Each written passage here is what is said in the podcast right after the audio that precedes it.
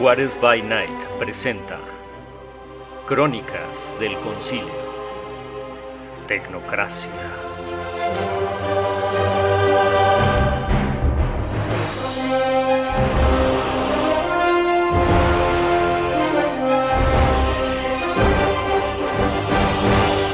Episodio 3. En el último episodio descubrimos que el enfrentamiento contra el alienígena era solo parte de una simulación de entrenamiento. Y ahora, un misterioso hombre vestido de blanco entra al domo virtual, aparentemente para felicitarlos. Excelente.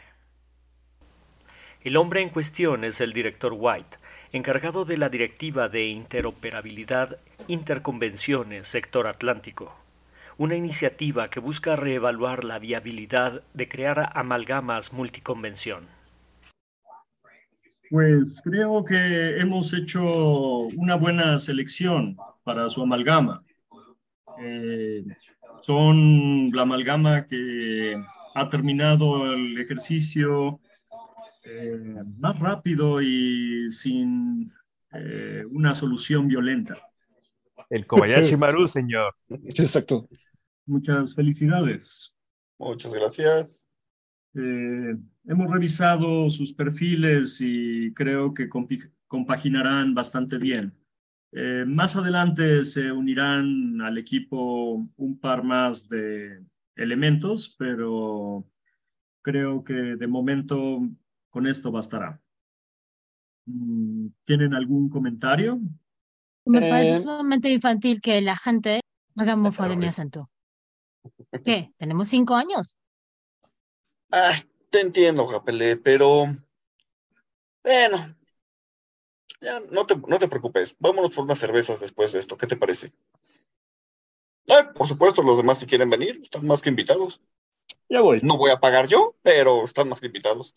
Me temo que esas cervezas tendrán que esperar. Eh, tenemos eh, algo entre manos que creo que sería perfecto para ustedes. Eh, su primera misión será en la ciudad de Nueva York. Hay un misterio que nos gustaría le echaran un vistazo. ¿Cuándo partimos, señor? Inmediatamente. Usted es un hombre del sindicato tan terriblemente aburrido. Se atrevió. Digo, si quieres ir por cervezas con nosotros, puedes ir. No te Agente, decir que no. Agente, creo que no es la manera de dirigirse a un superior de esa manera. Tal vez lo considere una vez que hayan completado esta misión. Será una misión de investigación. No hagan demasiado ruido. Jamás. Si saben a lo que me refiero. ¿Algo que podamos saber sobre la misión? ¿El objetivo? Mm, investigarán ah, la muerte de un supersor de la realidad que se ocultaba en Nueva York. No habíamos tenido problemas con él. Sin embargo, su muerte fue, digamos, aparatosa, cual llama la atención. Así que en cuanto estén listos, eh, pueden abordar su transbordador que los llevará directamente hacia Nueva York. Gracias, señor. ¿Podemos llevar cervezas en el transbordador? Dime, dame cinco. La asociada Rapelier alza la mano y le muestra cinco dedos al agente Alejandro. Yo necesito pues pasar por algo de equipo y estaré listo. Despedir de mis experimentos. Que todos. Inmediatamente los agentes se dirigen a recoger su equipo. William, ¿qué tienes hoy para mí? La última vez que te dimos algo no regresó tan completo como esperábamos. Era una amenaza 5. Esperamos que cuando te damos algo regrese bien. Por favor, William, dame algo bonito. Algo pequeño. Tengo explosivo. Esta pluma que puede escribir. En rojo, en azul, en verde. Y si presionas todos al mismo tiempo, es un arma láser. No, es una si granada. aprietas de este lado, puedes tener distintos tipos de luz. ¿Te sirve? Para cuando llegas tarde al cine. Bueno, le encuentro, le, encontraré uso. Si regreso, ¿me vas a poder dar cosas más bonitas la próxima vez? Y no rompes la pluma. Y regresa. Sí, estamos trabajando y por favor, regrésala en una sola pieza. Es un prototipo. ¿De tus prototipos que no funcionan o de tus prototipos que explotan? Eh, recuerda que a veces no es el objeto ni la herramienta, sino el cómo se usa. ¿Tenemos antecedentes de todos nosotros? Yo te entregué un informe completo de mi currículum. ¿No lo leíste? Sí, yo Nadie lo aquí- leí y estaba súper padre. Dije, yo sí contrato a este muchacho, que espléndido, que espectacular, qué padre. ¿Eras el que pedía para contable? ¿Nadie checa su correo en esta empresa? Sí, y por eso sé que eres una Este- persona terriblemente aburrida.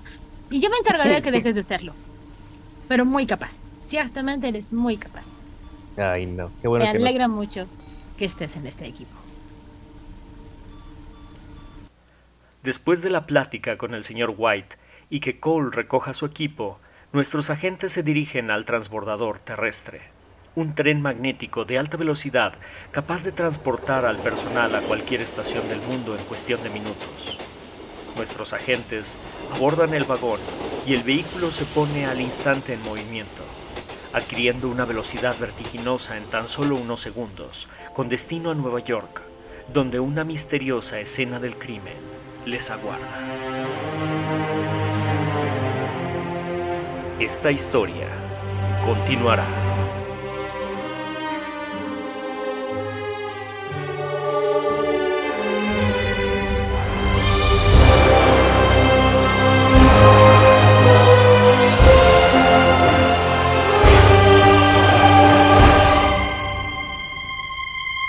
Juárez by Night presentó Crónicas del Concilio, Tecnocracia.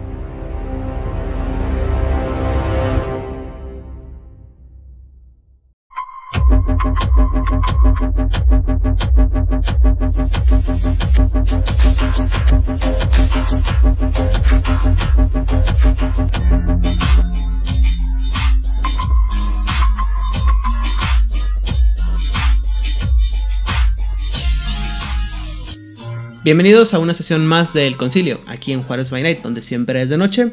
Yo soy su anfitrión, Aidan Rodríguez, y en esta ocasión nuestro concilio de herejes está conformado primero que nada por Elías Losornio. Hola, ¿qué tal? Muy buenas noches, despertados. Este, estamos una vez más aquí en el concilio. También estamos acompañados por Rigel Vera. Muy buenas noches, despiertos. Aquí a punto de analizar la más esotérica de las esferas. También nos acompaña la señorita Odil Clio. La hambrienta famélica devoradora de almas, Odil Clio. Hereje tu gato. Yo sí me confirmé y me casé por la iglesia y me costó mucho dinero. Como Dios manda. Eh, Exactamente. Y sí me leí el catequismo, el catequismo. ¿Catequismo? Eso, de la iglesia. la Catecismo de la iglesia católica. No, sí me lo leí, es un pinche mamotreto tamaño Biblia. Sí, catecismo hereje. Muy bien. Como ya pueden escuchar, ¿Catecismo hereje? Ok. también. también como pueden escuchar, estamos acompañados del temible Hernán Paniagua.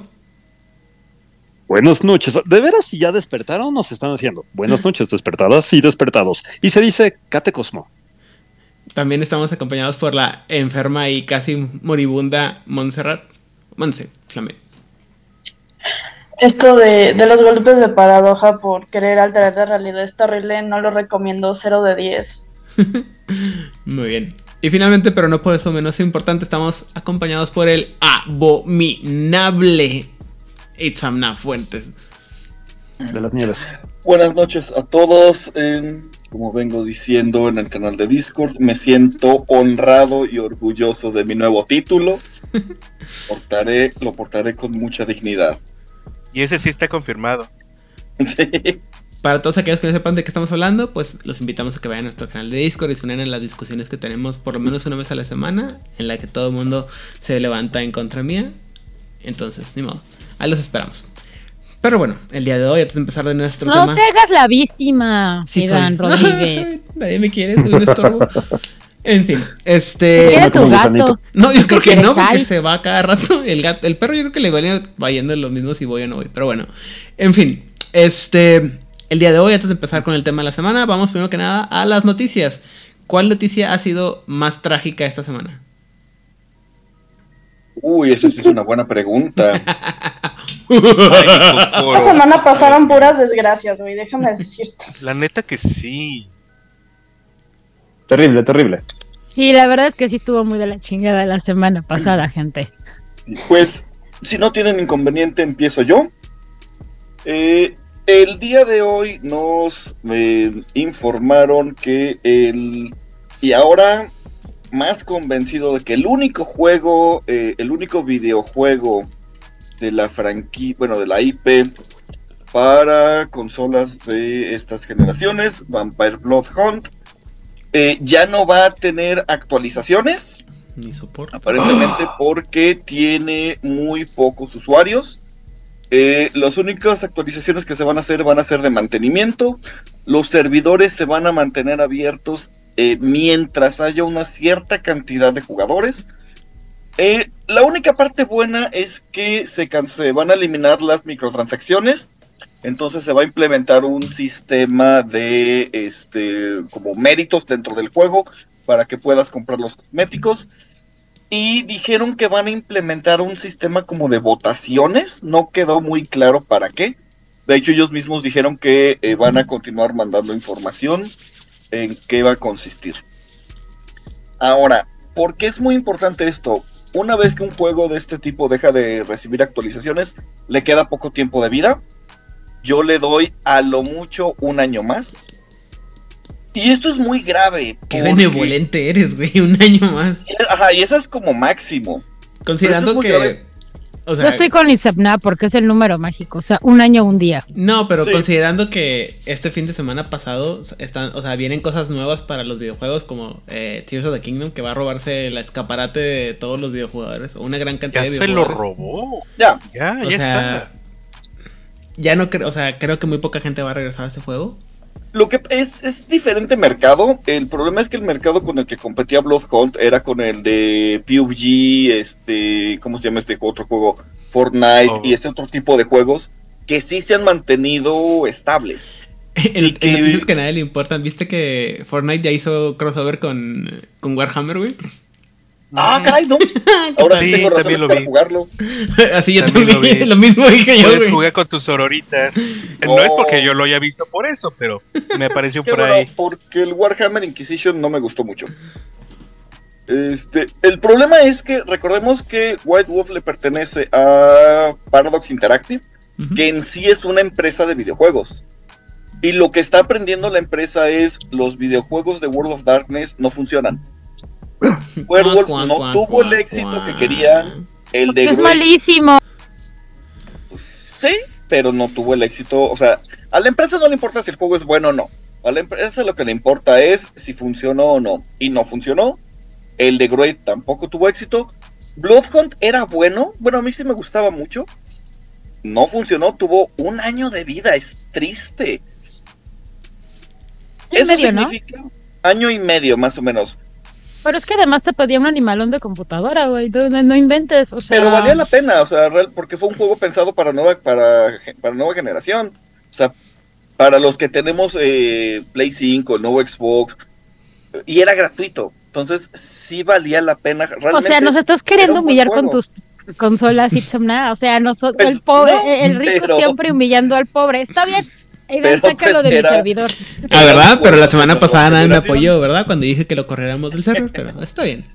No, el problema es que lo que le- el, el mercado le está diciendo a la empresa es, no nos interesan en realidad tus juegos.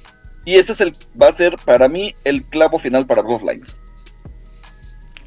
No se están a- vendiendo los juegos, le están teniendo que invertir algo, ah, le están invirtiendo algo que no les está redituando. Tienen un, Pero chorro, Shadow- un chorro de Pero problemas con Coteries of New. York. Pero Coteries of New York y Shadows of New York se vendió bastante bien. Digo, no fue el hit, Mm. decide rompió la internet, pero tuvo ventas bastante decentes. pero no al nivel de inversión que te requiere un Bloodlines. Y esa es la cuestión. O sea, Yo- le tienen que invertir mucho a es- algo que no se les va a vender. Esa es o una eso es lo que... le están diciendo al mercado. Es una noticia que tenemos que mencionar y eh, disculpa que te interrumpa, Odil, antes de que continúes con esto. Eh, la semana pasada también se anunciaron dos juegos nuevos para este para Steam que van a ser como estas novelas interactivas de escoge tu propia aventura. Una se llama Esos no son juegos. Oye, lo mismo. Eh, Es lo mismo, es casi lo mismo que el concepto de Shadows of New York y, I know. nomás es Dibujitos. con no, no, sin, si- ni siquiera dibujitos llevan, güey. Dije, No, dice- eso No tiene dibujitos. no tiene Pues que dibujitos, es plano con sonido. opciones. Ajá. Y se llama, el primero se- es, es para cazador la venganza, se llama la es cazador la venganza la bestia de Glenn Kildoff y el otro es Hombre Lobo del Apocalipsis, el libro de los nombres hambrientos. Y es otra vez, eh, vuelven a ser lo mismo, eh, y a- o sea, son historias que escoge tu propia aventura, son es puro texto, tú lo lees, vas escogiendo lo que quieres y ya, es muy parecido a lo que hemos visto antes con Night Road o con algo, esos tipos de juegos muy parecidos. Pero eh, a lo que voy y lo que quería comentar, la razón por la que lo comento en la esta que estaba diciendo Itzamna es el hecho de que creo que eso es lo que va a estar sacando este Paradox. O sea, puras aventuras de juegos así de escoge tu propia aventura donde ellos pueden este mm, o sea, donde no tienen que in- invertirle tanto y tienen un producto de en base a la a la IP sin crear nada este sin invertirle tanto. Y como bien dice Samna, si sobre todo si están viendo que los, la inversión de la IP a, a grandes pasos o en temas más, más este, en proyectos más grandes, mejor dicho, no le está dando, pues van a seguir. Y en caso los, los proyectos más chiquitos le está pegando, pues se van a ir por esos fácilmente. ¿No? ¿Sí? Sí. Sí. No, no, pues ni qué te digo. No, sí. Y, y habrá que ver qué que- pasa con el monito y con el cachorro. Porque si no se si tampoco se venden mucho, también puede ser ahí este el final de ese tipo de juegos. Lo que nos lleva a la segunda mala noticia de la noche. No. Creo que está hablando de ti, Odil. Bueno, no es una mala noticia. Este, como les dijimos la semana pasada, Flyos, eh, el estudio canadiense que está, bueno, que hizo el monito y que está diseñando el, cachorrito, este dijo que iban a tener un poco de atraso because reasons de la vida que tiene que ver con eh, almacenes y barcos y aviones y cosas que nosotros los simples mortales no terminamos de entender, pero ya están empezando a llegar y empezaron a llegar a Australia. Lo cual tiene Ajá, todo sentido sí. del mundo. Sí, por supuesto. La cuestión es que No estoy siendo sarcástico. lo ¿eh? primero, no, no, no, no, no tiene mucho sentido. Yo te doy por qué. La cuestión es que eh, lo primero es que unas personas sacaran la foto de la caja en que llegó, o sea, la caja de embalaje en que llegó el monito, y luego sacaron todas las chingaderas del monito, y si leí bien, el chingado monito pesa 14 kilos, güey. 14. El equivalente a un perro de talla mediana, el equivalente a un cuarto de capibara, el equivalente a tres gatos. Espera, tienes en ¿estás cocodrilos? comparando, ¿Estás comparando con medidas No. inglesas o qué? Por eso dije a, a mí 15 me gustan, me los capibaras como medida. A ver, Deberíamos estoy diciendo- estandarizarlo. También me gusta la idea porque pesan entre 50 y 60 kilos para la gente que no sabe cuánto pesa un capibara. Pero por eso empecé con las medidas del sistema métrico decimal. Lo 15 importante, kilos. ¿cuántas, ¿cuántas tortas cubanas son? Depende. Basta. Si son de las del centro de la. Ciudad de México, de esas que son como monstruosas, Son han de ser 14. como 5. No, son 14 porque son de aquí. En fin. Qué rico. Ay, y en fin, la cuestión es que empezaron a llegar, llegaron a Australia, la fregadera esa pensa 15 kilos, y hubo gente en la isla, y no me refiero a la isla de, oce- al continente australiano, digo oceánico, sino a, otra isla que se sienten como los, reine- los reyes del mundo, y eso no es chiste porque la semana pasada fue la coronación, Ajá. Que se indignaron y dijeron, esto es injusto, ¿por qué llegó primero allá que acá? Porque llegó primero a provincia, correcta. a las colonias. ¿Qué que- llegó primero a la colonia que a la corona? pensamos, Eso es muy sencillo, gente. Vean un mapa mundi. Aus- Australia está más cerca de China y el monito fue hecho en China. Basado no, basándonos en ello, es muy posible que el monito nos llegue primero a México, al Reino Unido, Y nos Por- burlaremos de ello. Las líneas de este Mira, yo solamente de, ley. mercancía que hay. dijeron que a Sí, finales de de hecho es mayo. una línea ley. Yo estoy seguro que Claro. va a llegar primero aquí a. Estados Unidos que acá. Y este, yo solamente estoy dando las, las siguientes dos semanas para que llegue aquí en, a, a Estados Unidos. Y veré cómo logro traficar esos 15 kilos. No, no, no pues le, pide- le podré pedir a alguno de los inmigrantes ilegales que están en la, la frontera que pase y lo No que lo... grosero, Aidan. ok, bueno. Ahora, Saludos a toda la gente que me escucha de Latinoamérica. No, en fin, una- la cuestión es que. ¿por qué digo que es una línea ley? Porque básicamente la ruta que va a seguir el barquito de cáscara de nuez sin mosquito puede ser o a San Francisco, puede ser a Acapulco. Y esa línea maravillosa es la línea de la Nao de China, que la gran corona del imperio español tenía desde el año 1550. Oh. Y hemos Y- aprendido otra cosa con la tía Odie. Eso es todo. Si todo sale bien, si las líneas ley nos ayudan y no se tapa el canal de Suez, no hay guerra con Taiwán, este, no hay crisis petrolera y las cosas que pueden pasar en este maravilloso mundo. Este, de- no, no es de tinieblas, es este globalizado. Tal vez en unas tres semanas, si todo sale bien y el dios de los caminos nos escucha, denle dulces a Ganesh, tendremos el monito. Y ya les diré si pesa 15 kilos o estaban exagerando los de Australia. Muy bien. Eh, Porque tampoco saben usar el sistema métrico. también son de los... No, no, no, sí lo saben usar. Los únicos en el mundo que no lo utilizan son Estados Unidos. Y los... Estás hablando del mismo continente, porque continente de Australia, que hacen los mapas mundi al revés para estar ellos arriba, güey. O sea, no los puedo tomar en serio. Dude, yo haría lo mismo. A ver. Después analizaremos las políticas. Ya nos regañó. la este, política exterior de Australia en, Ve- Ven como mundial. cada vez que yo hablo, Aidan nos calla, güey. Esto ya se siente personal, güey. No, no. Oye, Mons, luego somos tú y yo un podcast donde nadie nos calla y nada más hablemos de lo que se nos dé la gana. Va. Muy bien. Ok. Muy bien. Y Te terminar hablando de los ositos cariñositos. Obviamente. Tendrán público, eso sí lo sé. Por favor, Bueno. hagan esto, yo lo quiero. Ya, ya te estamos haciendo la revolución aquí. Y en tu Bueno. ¿Cuándo? cara. Y entonces, nada más para chingar a Aidan. La última noticia de la noche Ajá. es que ya tenemos más información sobre lo que le están haciendo a nuestro bebé.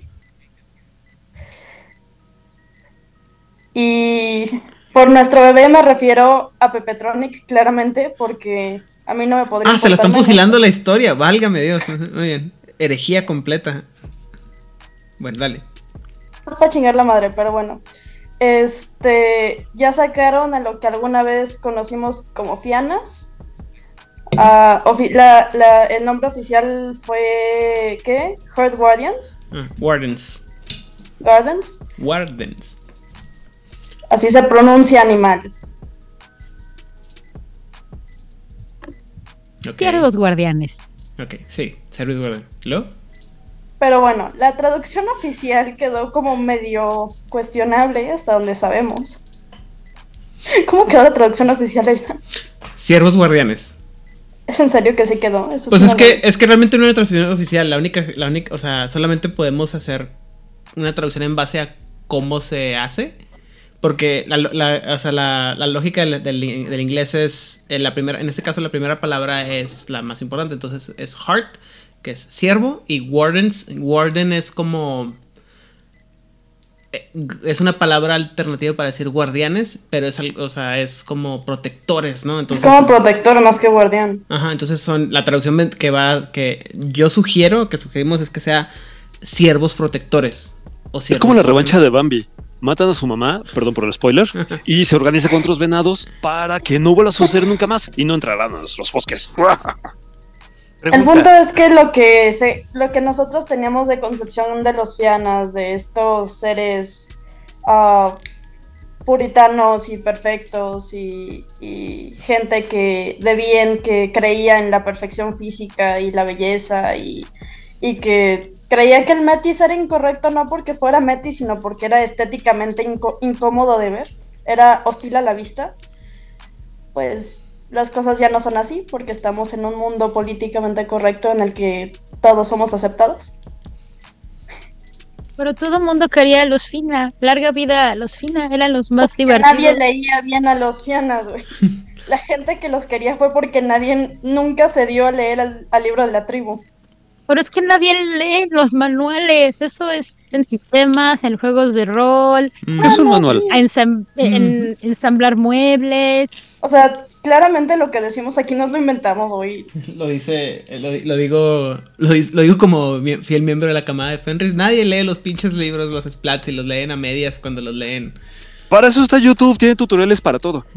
Excepto para la camada de un- Fenris. O De Juárez hecho- by Night. No, no, no. Es que es en serio.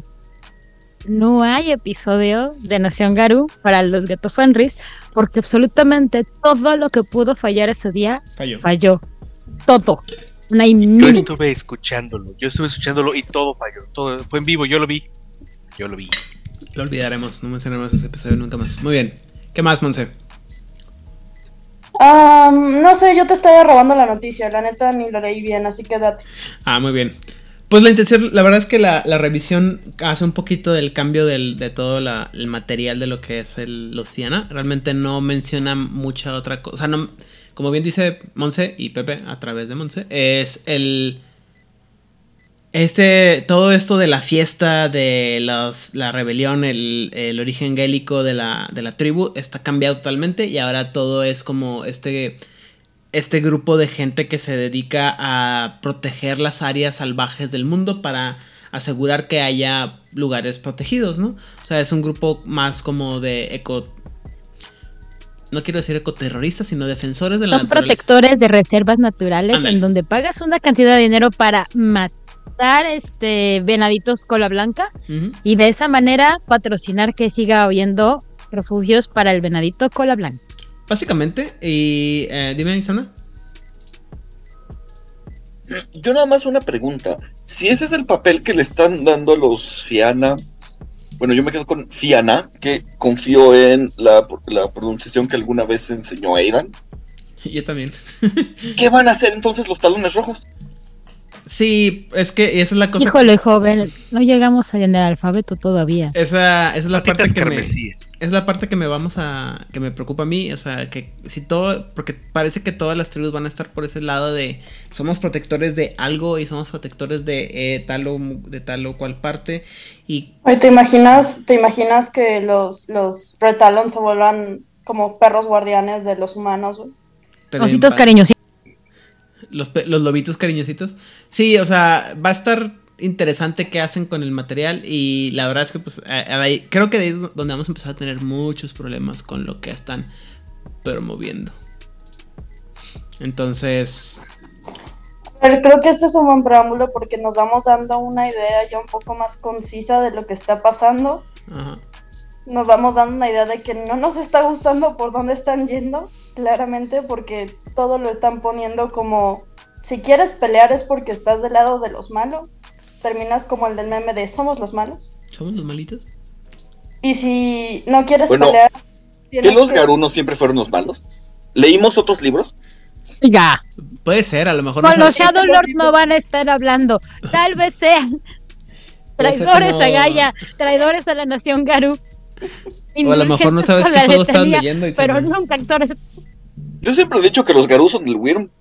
Sí, no, este es un chiste personal, después te lo explico, pero en fin, este, bueno, eh, sí, no, no, no, no estoy muy seguro, creo que tendría que ver cómo quedan las otras 11, no, 8 tribus que nos quedan pendientes de ver, porque van a ser Sí, 10. porque recuerda que muchas ya no... La recortaron y van a ser nada más 10, entonces debo es para ver, no, 11 dijimos, ¿no? ¿Cuántas van a ser?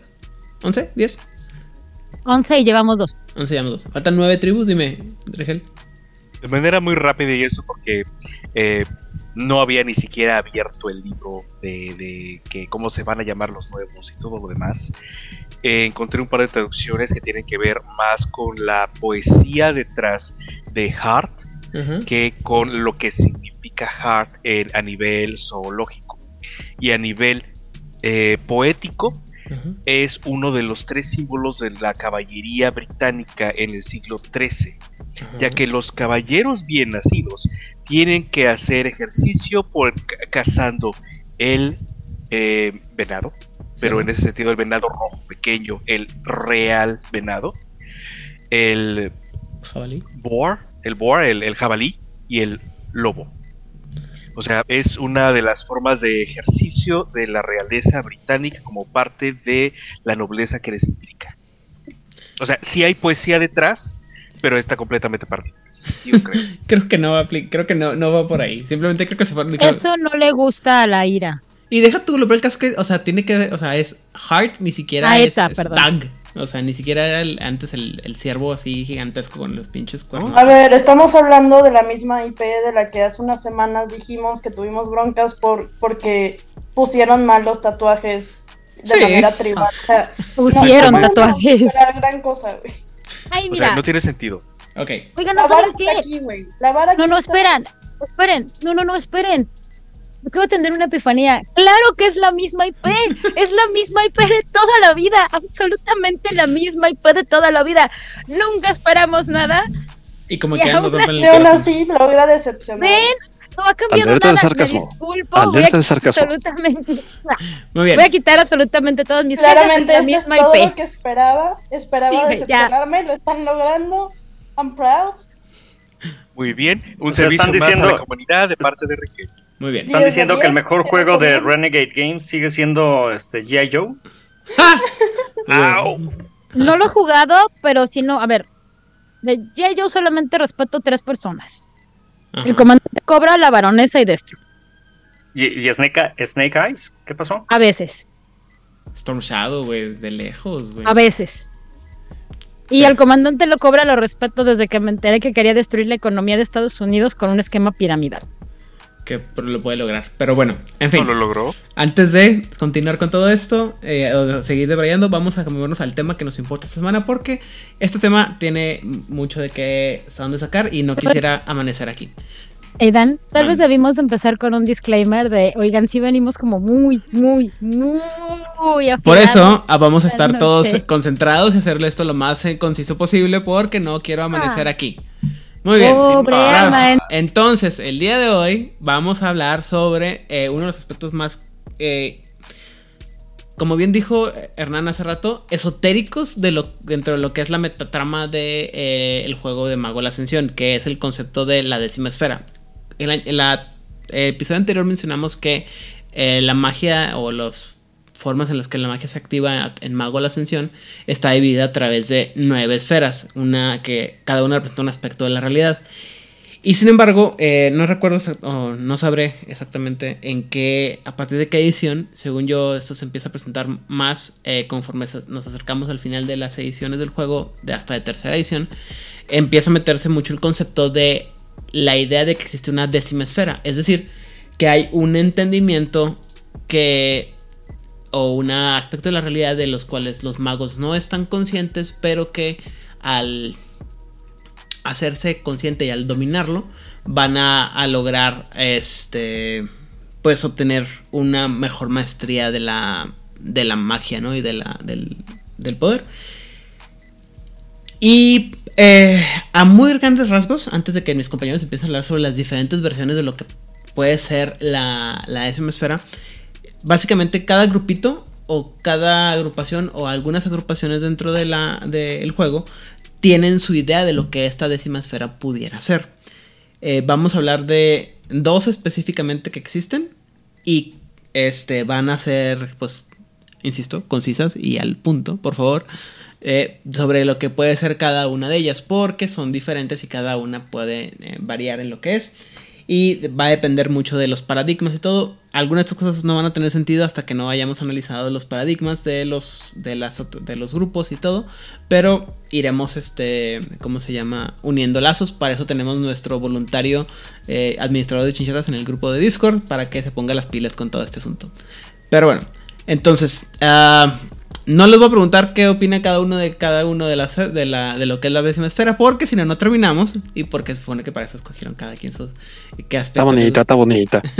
Su veneno. ¿Cuál, cuál le gustó a cada uno? A, a un- a cada, ¿Cuál le gusta más a cada uno de ustedes? Entonces, empezamos primero con el primero, que será el último.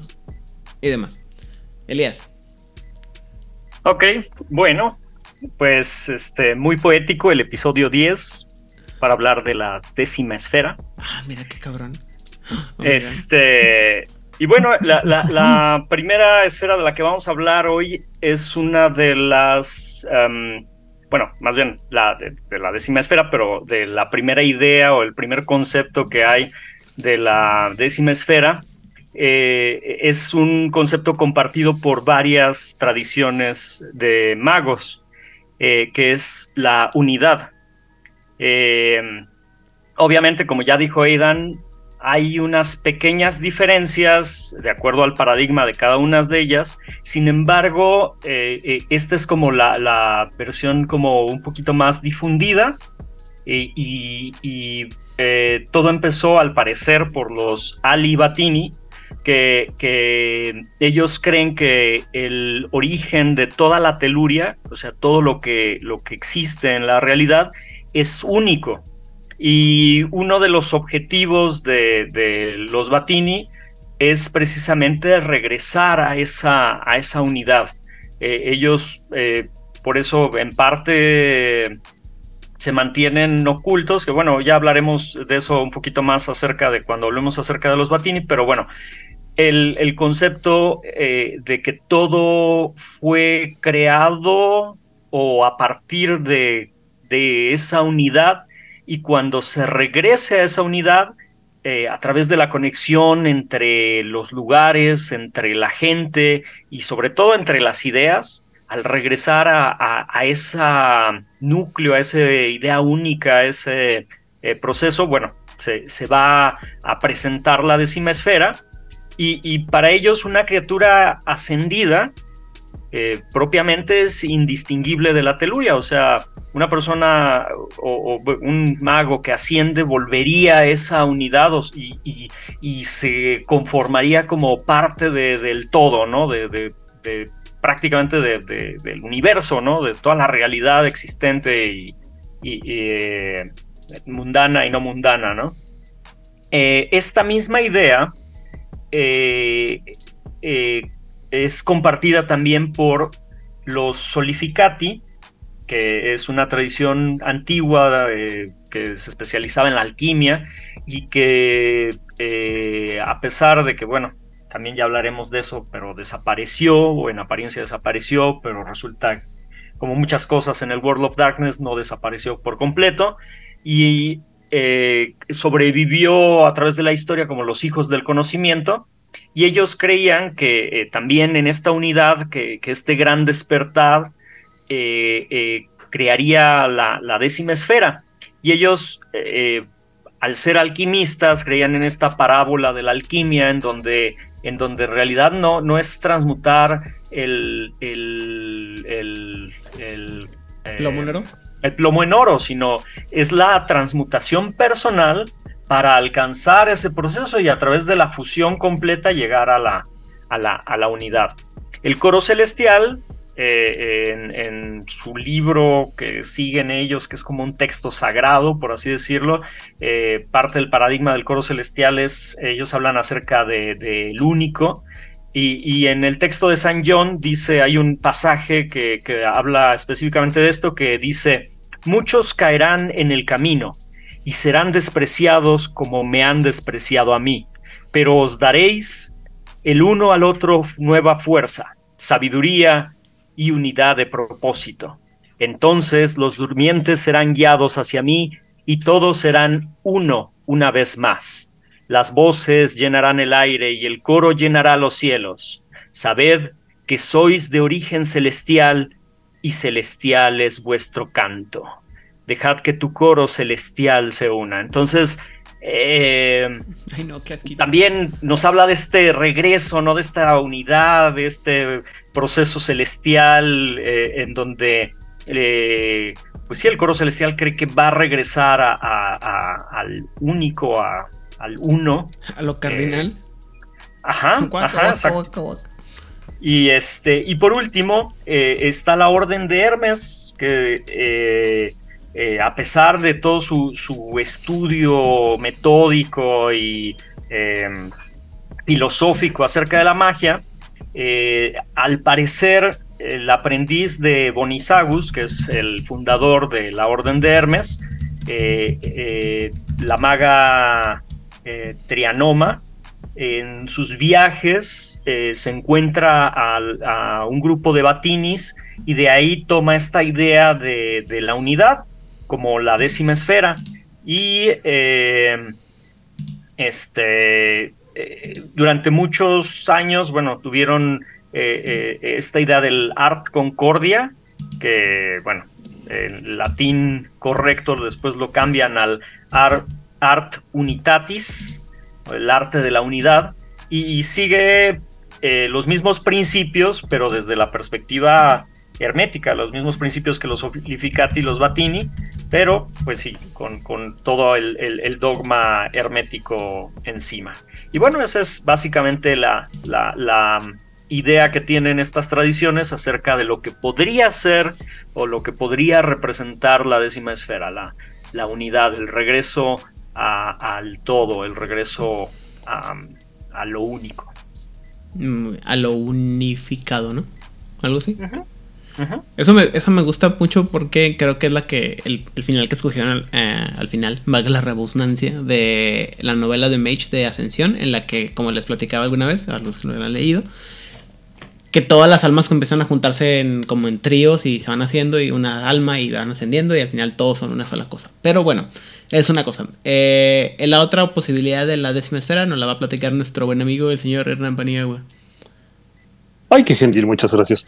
Bueno, pues desde, después de esta bonita explicación que me remite mucho al Silmarillion, al inicio de Uluvatar y todo esto, tenemos... Suena la... en el, en el fondo. Tenemos a los cultistas del éxtasis. Al Cult of Ecstasy. Para quienes les guste. Eh, ellos llaman la Kashin a esta noción, a su propuesta de la décima esfera. Eh, para ellos, el mundo fluye en un palpitar, la Kashin, de, este gran corazón universal simbólico de toda la espiritualidad de los estáticos. Es este palpitar el que distribuye el prime, la esencia primigenia que, que hila la creación a través de todos los patrones de la teluria. Este, este palpitar, a este palpitar puedes acceder cuando estás en una situación estática que ellos la practican como a través de la meditación, a través del ejercicio intenso, a través de los sentidos alterados de los psiconautas, de los que se meten sustancias y todo este rollo. Tienen muchas maneras de llegar al éxtasis, pero dicen que a partir de esta conexión pueden escuchar este palpitar y en ese instante en el que se unen con el flujo del, del prana, del prime, de la energía quintesencial que teje el universo, en ese momento tú conectas con el todo, con cada ser viviente, con cada cosa, con cada plano de la existencia. Entonces, la propuesta de ellos es que esta conexión, si logras sostenerla de manera, si logras quedarte ahí, es como no solamente accedes a la décima esfera, sino que propiamente tu esencia asciende.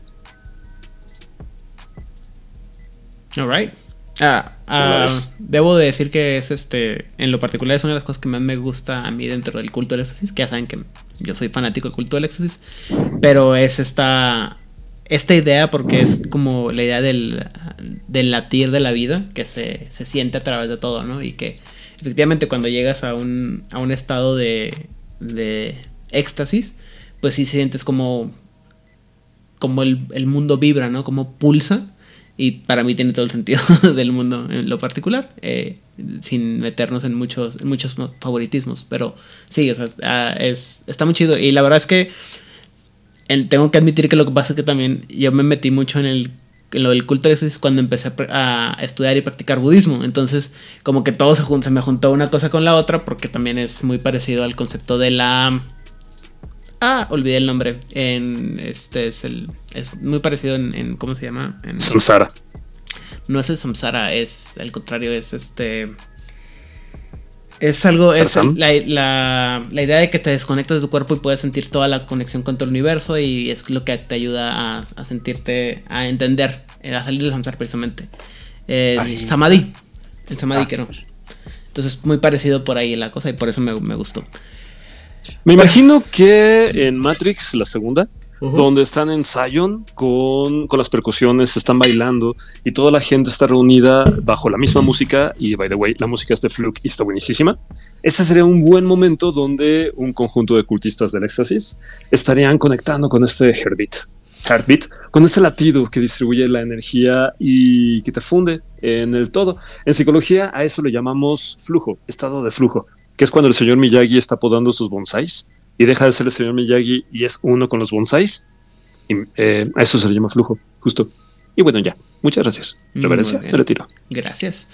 El siguiente punto que vamos a hablar eh, de la posibilidad es el de la información, para lo cual curiosamente va a hablar el eh, archiereje. Yo estaba seguro que Itzamna iba a hablar de la Kashin, pero me traicionó una vez más. Mm, sí, este, yo como buen Judas, Sí, güey, ¿no? ya recibí mis 30 monedas de plata por ahí.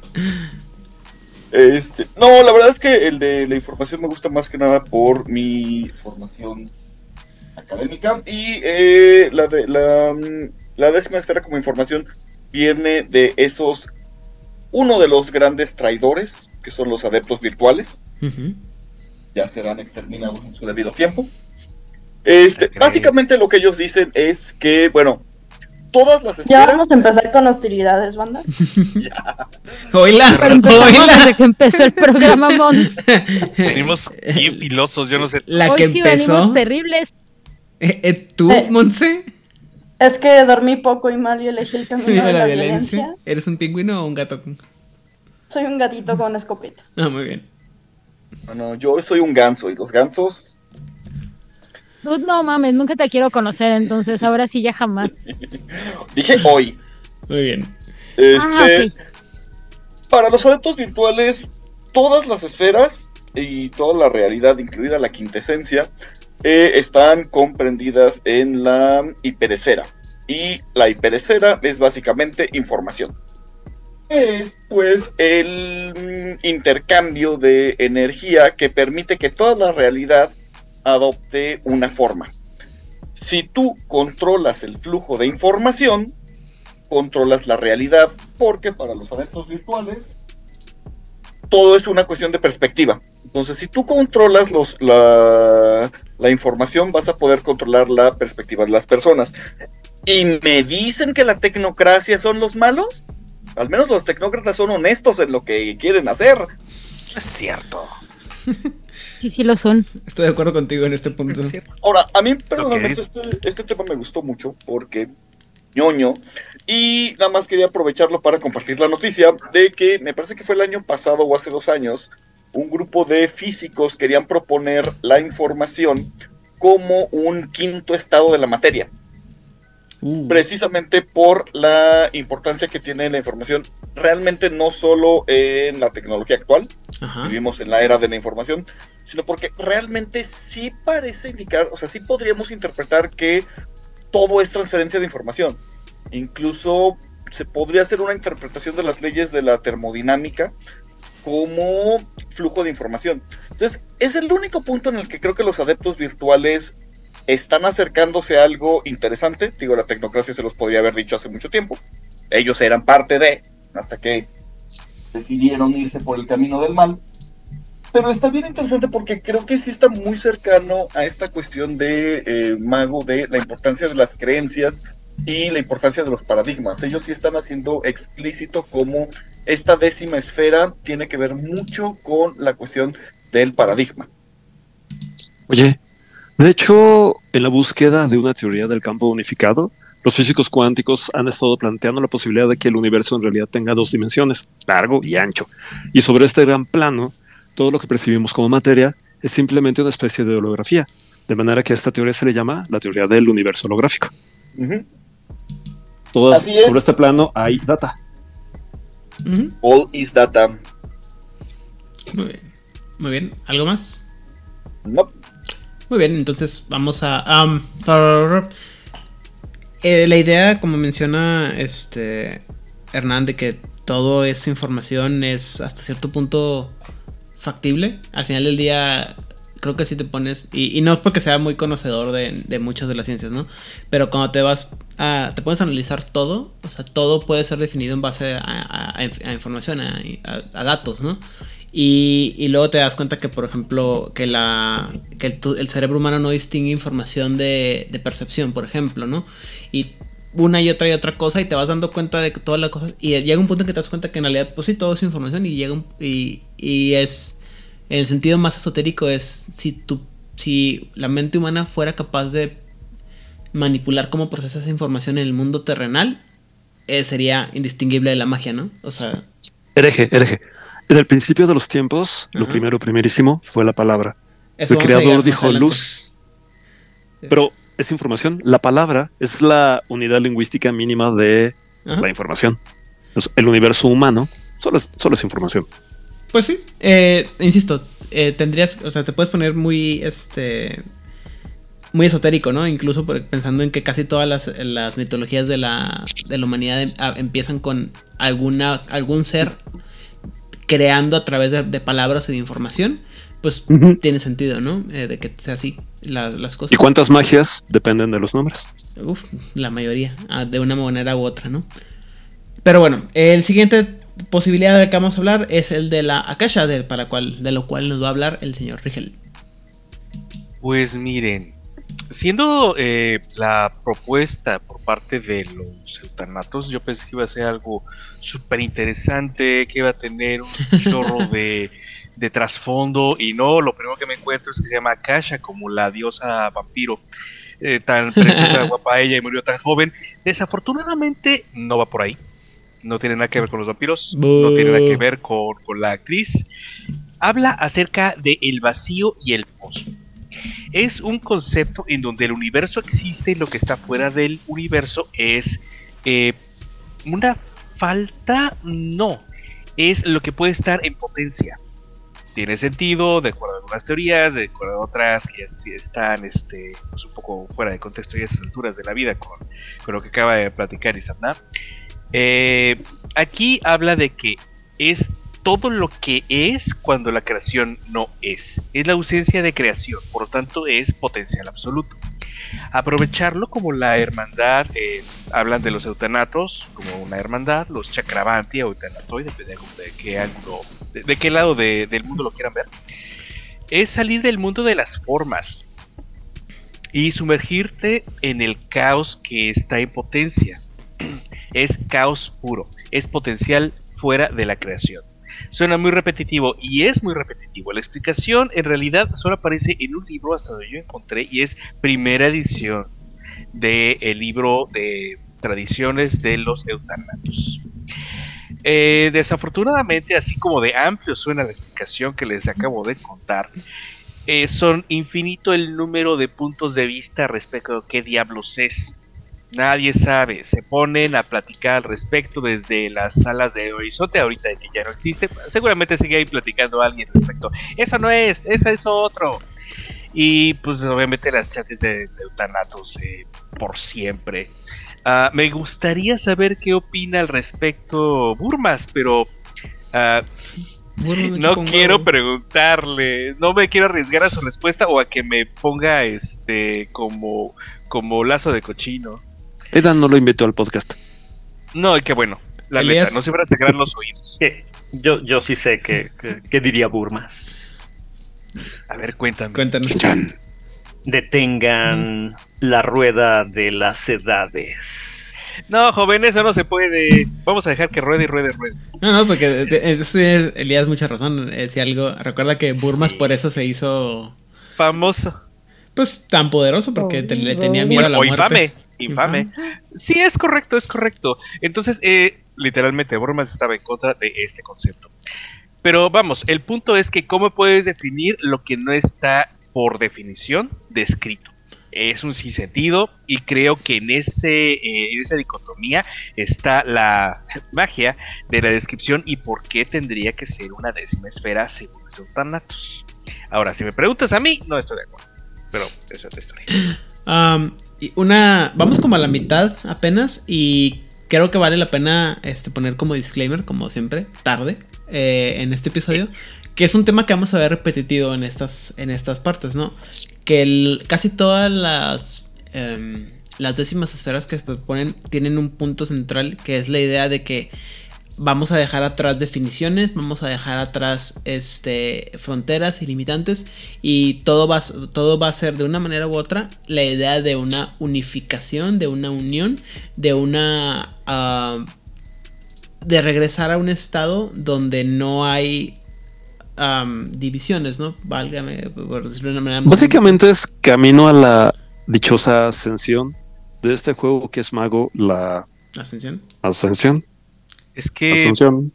Es que también hay una cosa, eh, estamos falseando mucho en los lenguajes, porque si tú te pones a buscar, y como dice el chiste al principio de qué cosa es Akasha, según el sánscrito, según el hindu- hinduismo es una cosa, éter, según el jainismo es este, el espacio incognoscible que está más allá del vacío, el, en budismo es el espacio que está entre las respiraciones, o sea, y lo que más se acerca es la teosofía, donde estamos hablando de que Akasha eh, viene de Akashico, que lo vemos pero con, los, con la hermandad Akashica, que tiene que ver con los registros eh, mentales eh, universales. O sea, ven, es un revolver. Así que por eso me quedé con la descripción del libro. En el Eso libro dice tu tía Sofía.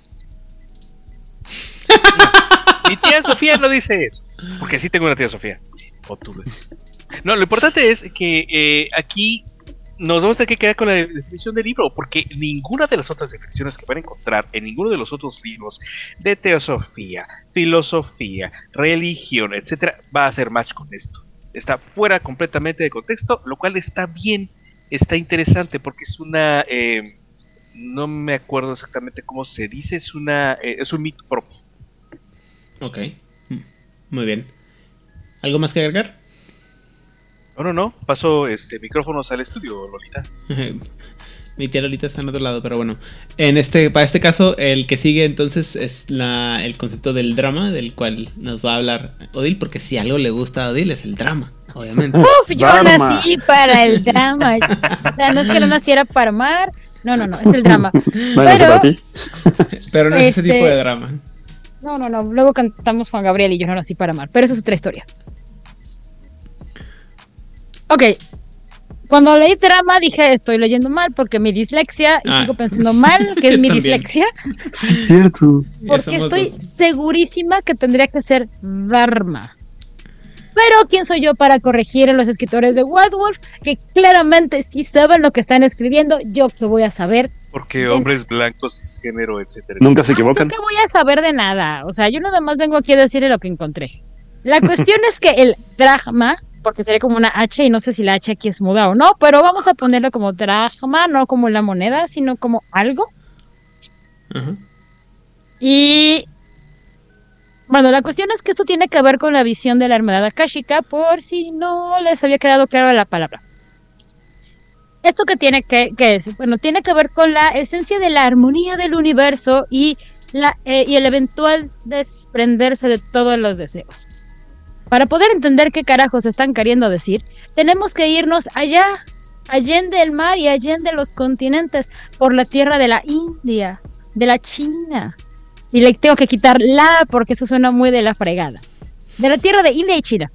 En donde encontramos el concepto de nirvana y el concepto de samsara. Y sí, podemos aquí poner el gran tesoro del cielo que le cae con todo su poder a Iki, porque Iki es un viejo. Om. Es lo En este caso. Irene, en este caso. Cero días sin hablar de, de Cabello Zodiaco con este podcast. y me propongo que vamos a hacerlo así cada uno de los episodios del podcast, porque sí se puede.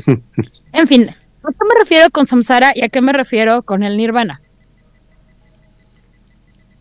En pocas palabras, la- el samsara es la ignorancia y el nirvana sería, la, eh, sería en contraparte la sabiduría.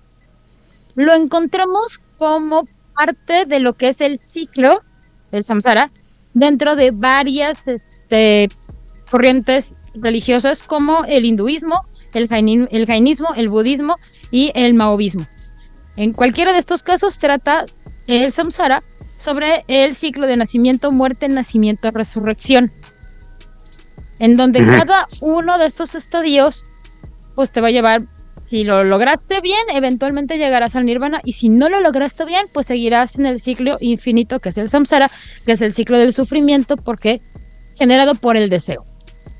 En el caso del maovismo son 108 ciclos. Si logras 108 ciclos de esto, ya la hiciste, tendrás tu conciencia suficientemente elevada y podrías llegar a lo que sea que consideren ellos la iluminación. En todos los demás casos es un número infinito de reencarnaciones hasta que aprendas.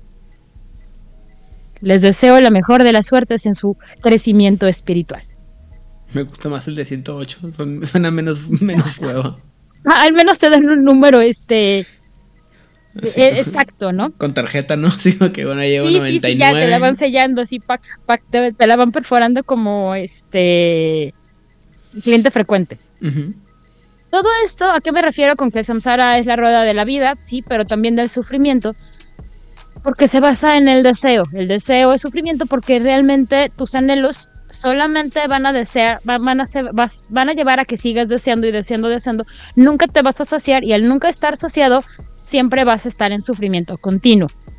Lo interesante aquí es que para la hermandad akáshica, todo esto que estamos nosotros experimentando y viviendo es solamente una ilusión. La verdad es que todo esto es, pues es un sueño. Y en el momento que entendamos eso, vamos a poder romper la ilusión, entender que todo está en la mente y podremos romper el ciclo del sufrimiento y poder llegar al nirvana y ser uno con el universo y se acabar el sufrimiento. Todo es mental. Básicamente, por si no les había quedado claro, porque cuando hablemos de la hermandad akashica entenderemos un poco más porque hablamos de mente en este caso. Y bueno, cuando todo sea uno, podremos regresar muy felizmente a el Monte Meru. Y si no saben lo que es el Monte Meru, no se preocupen. El Monte Meru es ese lugar mítico del cual todos los iluminados salieron. Y por todos los iluminados también me refiero a los mil inmortales o los. Wangshan o los Kuejin. Guiño, guiño. Muy bien. Y a eso se refiere el drama o el dharma, que yo diría que es el dharma porque dharma es camino, once again, mi dislexia. Así que gente, ya saben, para desprenderse del sufrimiento, solo tienen que dejar de desear cosas. Decía el Buda Como que toda. monito. Decía el Buda que toda la, la fuente del sufrimiento es el apego, entonces estoy de acuerdo con él. Y- sí, sí, dale, Itzamna.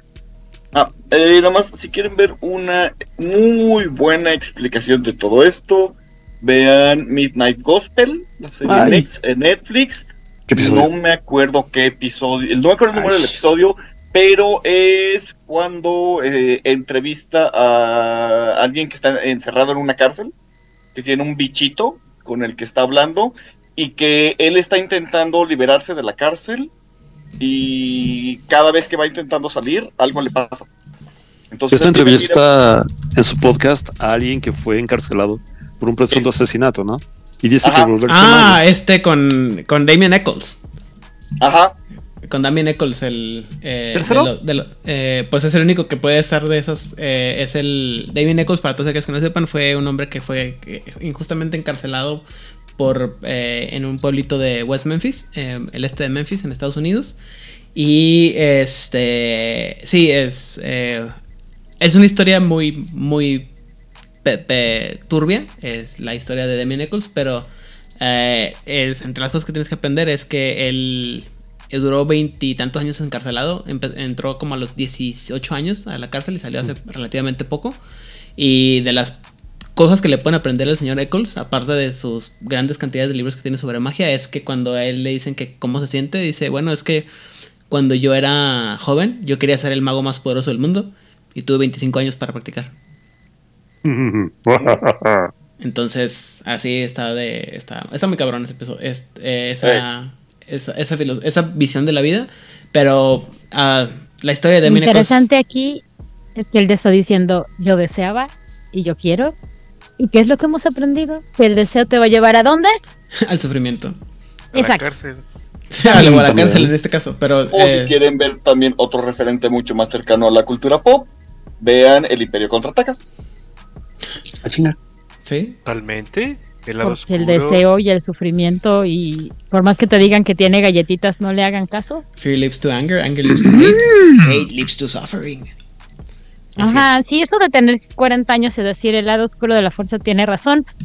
Este, gente, está bien cuando tienes 15 años, no cuando tienes 40. Vivir en ansiedad, en enojo y en frustración no está chido a tus 40. Oh, Gracias. no.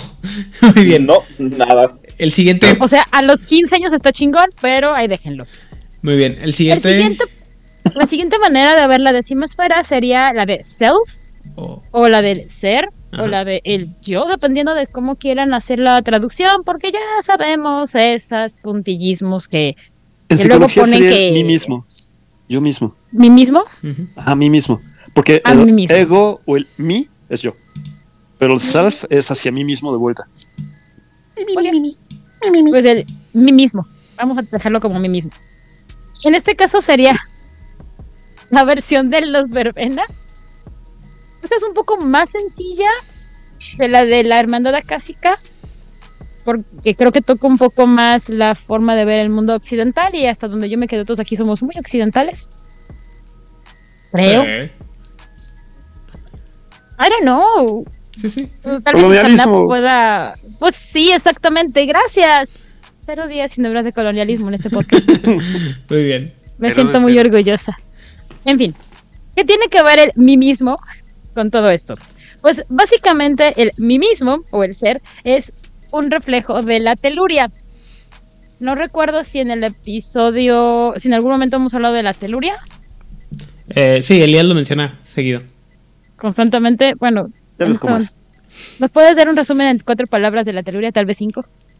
Pues ya, ya lo hemos explicado yo y, y- y Hernán, la teluria es todo, todo lo que existe, todo lo que, lo que Quedó guau. eh, eh, conforma el, el- el universo, tanto el mundo mundano como el mundo espiritual, como el mundo del pensamiento, todo está conformado y hecho de la, de la quintesencia que, es- de que conforma el todo, ¿no? Es, básicamente es el todo. Y esa fue la nota de el, este, del escritor. Ello hace que todos y cada uno de los seres humanos sean un reflejo, sean una especie, sean un microcosmos. Ujú. Eh, y una vez que entendamos que la mente, el alma y el cuerpo actúan como uno solo, pues lograremos llegar a la unificación y a la unión, en donde todos los mí mismos podremos llegar a estar con el uno. Ok. Entiéndanlo como lo puedan entender. Eso también, eso tiene que ver también como lo que es arriba es, es abajo, un poco con la magia simpática, un poco con las este, figuras fractales, o sea, todo es exactamente igual, sin, sin este, nada más este, dependerá la escala en la que lo estés viendo. Y eso es Es- lo que... ¿Es la propuesta Ya. que te hubieras imaginado de los verbena? No, Ok. Sí, No nos bajo pregunte, la- señoría. ahora, Sí. bajo la premisa de que, o sea, sí y no. es bueno. No por la manera en que ellos llevan su filosofía y la manera en que hacen magia, Ujú. pero sí bajo la premisa de que la esfera que ellos dominan en general tiende a ser la vida y pues la vida es igual en diferentes escalas y ya, entonces, bueno, básicamente, ¿no? ¿Qué pasó, Aidan? No, es que creo que va mucho por la idea- esta idea de que los humanos o las personas en general estamos como fragmentados y que muchas veces nos, nos llevamos, en, o sea, actuamos en contra de nuestra propia naturaleza. Entonces, eh, eh, en, algunos aspectos de algunas escuelas de magia, le- una de las cosas que te ayuda en la magia es que sepas quién eres y cuál es tu propósito, ¿no? Y eso lo, lo yo lo ah, ato o lo ligo a la parte de los verbena con la idea de que tienes que, de que una vez que sepas cuál es tu lugar en el gran ciclo sin fin, eh, Que nos mueve a todos. que nos mueve a todos exactamente, es cuando alcanzas esta como ascensión, ¿no? Porque ya sabes cuál es tu punto y en cierta forma es como lo que comentábamos alguna vez cuando hablábamos de la Golconda, ¿no? Que sabes dónde estás haciendo lo que haces eh, y que realmente no, no estás actuando de manera eh, incorrecta porque siempre sabes hacia dónde, hacia dónde vas de manera correcta, ¿no? Por, por instinto o por la unión que tienes con el universo. Pues ese es el resumen en este caso. Lo que están buscando ellos es el perfeccionamiento del ser o del mí mismo. Sí, es- me gusta mucho el concepto. Muchas gracias, Hernán. Es que así queda más claro. Y ya, Es- No. Sí, eh, o sea, se me hace raro que sea tan filosófico de parte de los verbena, porque sí, es así como, Exacto. como muy... um, mm, sí, muy filosófico. Yo esperaría algo mucho más visceral. Pero también Ujú. sirve para entender el hecho de que, eh, y que es una cosa que también en algún punto me tocó este am, ver, que es la idea de que realmente los verbena no son tan salvajes como lo- los vemos, al contrario, son más como nutritivos y más dulces de lo que, de lo que siempre los ponen. Dicen que Merlín. Osos. ¿Eh? Merlin era hermético, tal vez con toques de verbena. Ajá, Maybe. sí, ya. Era como- druida. Era druida. Era Brincos. Ah. brincos dieran. Este. Ay. Luego hablaremos más de Merlin. En fin, me imagino más esto como la canción de Colores en el Viento de Ajá. Pocahontas. Si lo queremos ver muy este muy mundanamente, de que todos somos parte de lo mismo. Ajá. Y esa parte de los verbena, que sí es muy de tripa, sí estaría mucho más aterrizada. A lo mejor la manera en que fue presentada la idea y la fuente de donde yo lo tomé es suena más filosófica que visceral, pero esa parte de unidos somos todos, como ves, más toda ra- Roma, roca y criatura. Y en Ajá. sí pues, está la canción, ahí escúchenla, está muy bonita. Ujú. Este, creo que nos puede dar una muy buena También, idea que- de lo que los verbena esperan de la décima esfera. también lo que pasa es que hay que tomar en cuenta que los verbena siempre los ponen como estos magos que, como es la magia es de la vida, siempre lo hacen todo con sangre, cuando en realidad no es así. O sea, ¿me quieres decir que el sexo y la sangre no hace, no, no es lo que hacen todos los verbena? no todos. También los Que estáticos. sea, me han mentido. Toda Sí. mi vida Ah, llevo qué 25 chiste. años con mentira, ya no quiero nada. Muy bien. Eh, el Pero en siguiente. fin, es, eh, eso ya es todo. Y pues de mujer. Ok. El siguiente posibilidad eh, lo va a manejar Monse cuando habla de la palabra. Te estás burlando de mí. No, así dice la, la lista. Perdón. Te estás burlando de mí. No. La dichosa palabra. Bueno, pues ya no voy a decir nada. Cuando se quiere burlar de ti te vas a dar cuenta, Mons. Porque no le va a salir. No, Ay, Dios, me pones en la posición más incómoda del mundo porque es la única que no domino, pero a ver. Eh, como todos sabemos, ay, ay, es que, ¿cómo, hacer esto sin sonar grosero? Ah. después de lo que hemos dicho, no hay manera de que pueda sonar menos grosero. De hecho, de hecho ya Germán Venimos lo, con todo, oye. Germán se adelantó hace rato y ya lo medio mencionó eso de, de- de el nombrar las cosas. Pero bueno, tú dale, ya te interrumpimos, perdón. No, no, no, no se preocupen, estoy tratando de ordenar mis ideas porque si estoy como en plan, ¿qué está pasando? Pero ok. Ah, hay cierta facción cuyo nombre me niego a mencionar porque Aidan sabe que me chocan y aún así me decidió torturar la- en mi enfermedad y mi golpe de paradoja. Este. Que lo ven como el regreso de una deidad. Inserta aquí la deidad de su preferencia. Me niego a. Me niego a entrar en. Me niego a entrar en, en- en detalles. Eh, que ni siquiera tiene que ser como un dios, una deidad, no tiene que ser eh, realmente un, un tema así tan escabroso. Dentro de, dentro de el mundo de mago se ve como un concepto místico, o sea, ni siquiera tiene que ser un concepto religioso, no tiene que ser un concepto de fe, simplemente es un concepto místico. Puede o no ser sinónimo de un dios, pero no, no necesariamente. Este, y eh, para muchos magos es, es lo que esta unión con este, con este uno, con este ente, con este, con este espíritu, fuerza, como prefieran llamarlo, insert aquí deidad de su preferencia, es la unión, es, es lo que ellos en- encuentran como esta décima esfera, es la unión con esta, con esta divinidad. Eh, digo, claramente cada quien le da su, su interpretación, pero eh, es lo que podría decir de, de esta gente. Al final del día, eh, pues hace muchos, muchos, muchos años, ah, se sintieron tocados por lo divino, eh, dónde, no sé, la neta no es de mi, de mi incumbencia. Este, pero su, creencia hacia esta esencia única y, hacia el Prime fue lo que para ellos originó todas las cosas. Entonces, entre más unidos ellos se sientan con este ente, es, es para ellos el camino de la iluminación, el camino de la asociación.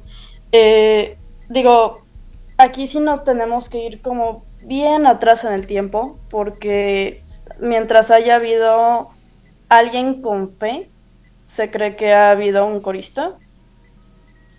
Eh, digo, sí se le relaciona directamente con, con la religión católica, pero no es necesariamente religión católica. Eh, mientras tú tengas fe en que un poder superior te está ayudando, te está bendiciendo, te está cuidando, te está echando paro, te está haciendo buena la, la bailada que le diste.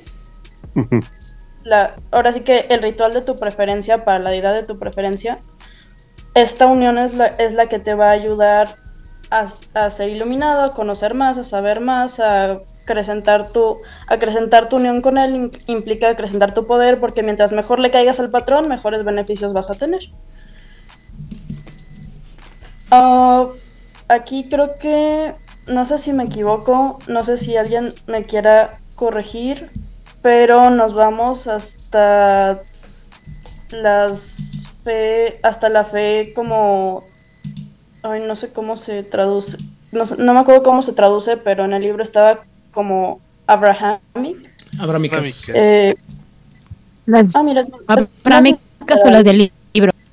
Es, es más, es- no, las del libro. Es más literal de lo que creí. Este, digo, la- las comunidades presentan como la fuerza de toda la, la creación. Se suponía que esta era esa esencia sobrehumana, este poder más allá de ti mismo. Y eh, pues tenían como sus diferentes maneras de verlo, pero o sea, es, es el mismo concepto. Para ellos, entre más cerca estés de, de esta entidad, entre mejor le caigas al jefe, mejores beneficios vas a tener. A menos que te quieras enrollar con sus hijas, porque probablemente, y dependiendo de la deidad que hayas elegido, él ya se quiso enrollar con sus hijas. Sí, Odile. Más si tiene ojitos amarillos. ¿Estás Sí. en Monterrey? Es amarillos. No, no, no, a ver. Hay que hacer una diferencia entre la antigua Grecia, con Zeus y sus ojitos amarillos, Y el nuevo Monterrey. y Monterrey y sus primos.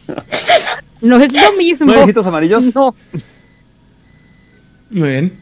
Ah, no sé. Ojalá que no. Oh. Técnicamente no. A lo mejor color miel, pero no, no amarillos. En fin, ah, ¿algo más, Monse? Ah, nada, güey, me pusiste de la que menos sé, literal, o sea, sabes que es la única que me choca, güey, y esa es la que escogiste, güey. ¿Te gusta? ¿Te gusta? Eh, técnicamente yo no lo escogí, pero bueno.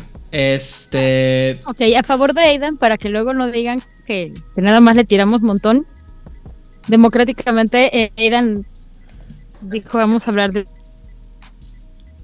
este tema porque está así en la planeación. Escojan el subtema. Desgracia. Y pues fueron los. Y yo se los gané. Ah, Sí. entiendo. Sí. ok. Recuerda, empieza la elección. Tú elige, después Ajá. Sí, sí, sí. Entonces, a, a favor de Aidan, este, en esta ocasión, pues, pues no fue su culpa.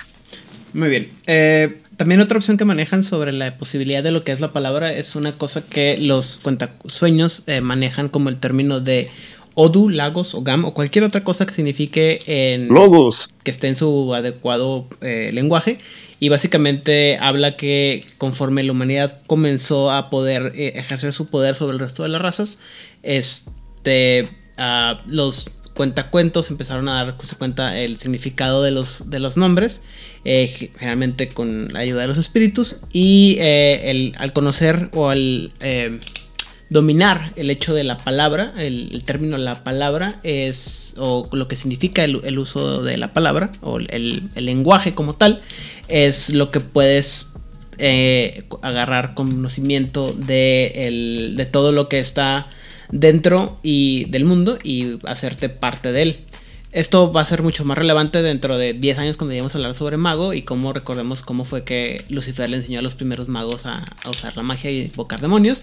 Pero espero que haya una chincheta por ahí eh, puesta cuando lleguemos a esa parte. Oye, ¿Eh? de hecho, en el cómic de Sandman, Ajá. al arenero, a Sandman, al Señor de los Sueños, uno de los tantos títulos que le dan Ajá. es el Hacedor de Nombres, o el Señor de los Nombres. Ajá. Ah, sí, Que no tiene mucho sentido, pero lo vincula directamente con los Dream Speakers. tiene mucho sentido. Tiene sentido en el punto en el que recuerda que eh, hay, hay cosas que dicen. Hay gente que dice que si no lo, si lo puedes soñar, lo puedes hacer. Entonces, eh, soñarlo implica darle nombre a las cosas o darle más forma a las cosas que, que existen en el universo. Entonces, yo iría por ahí, Ok. pero pues Sí, sí. soy yo. Bueno, el siguiente es el Ether. Y para eso, Hernán. ¡Ay! ¡Soy yo! ¡Qué casualidad! Pues mira, esto nos remonta directamente a los hijos del Éter, que son los que hemos mencionado que alguna vez estaban en la tecnocracia, pero de repente dijeron, ¿qué estamos haciendo? Y alegremente agarraron sus cosas, sus simbiontes y su todo, y se fueron, por así decir, y se fueron a las tradiciones, muy sabiamente. Traidores y cobardes. No, no, no, simplemente tuvieron una epifanía.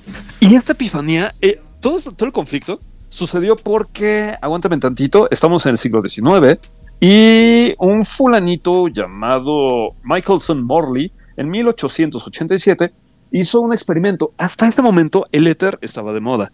Todo se justificaba con el éter. Los fantasmas pues, eran éter. La suerte era, todo era éter. El quinto elemento, decía la gente. Pero llega Morley y hace un experimento de física avanzada para esa época, en la que él demuestra que, la, que el éter no existe. Entonces los hijos del éter, como son hijos de, pues, del éter, se ofendieron porque insultaban a su papá con la inexistencia y dijeron, órale, ¿eh? órale. Pero de ahí se agarró la tecnocracia para empezar a alimentar la idea de que el éter no existe. De manera que el éter salió Que mi papá se haya ido a comprar cigarros y nunca regresará no significa que no existe. o sea, más respeto para las figuras. Me paternas. sentí personalmente atacada. güey. Yo no vengo para que...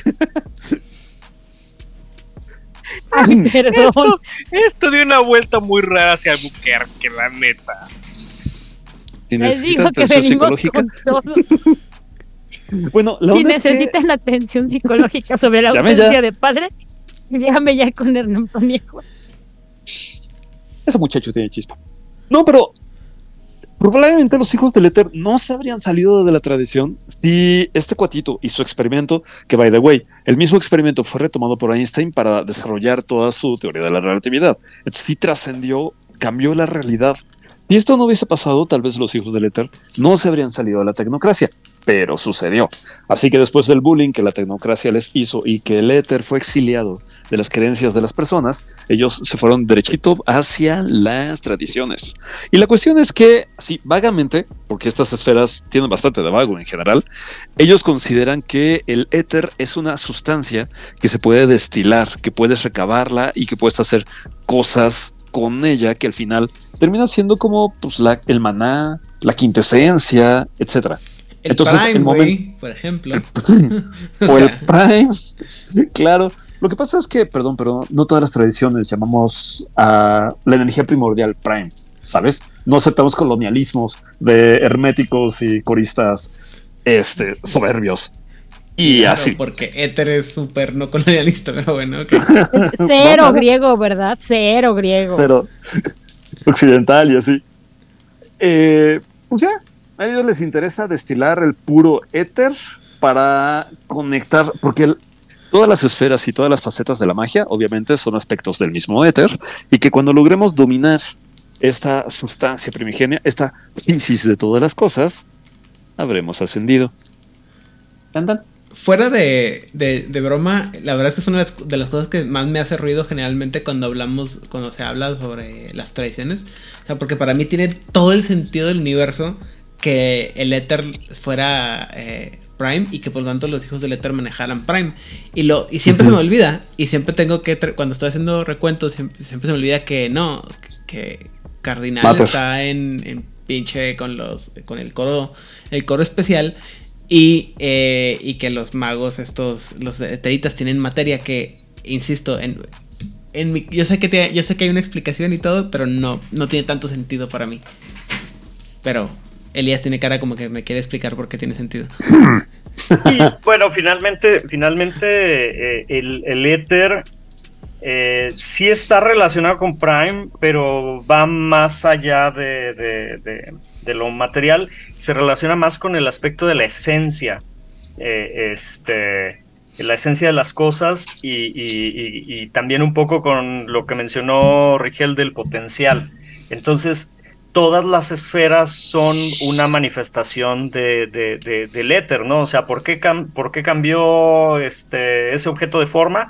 Bueno, pues gracias al éter. ¿Por qué este, podemos crear un casco para leer la mente? Pues gracias al éter. Este, ¿Por qué podemos, eh, no sé, eh, utilizar un aparato que altera las probabilidades de que caiga un Snake Eyes en Las Vegas? El éter.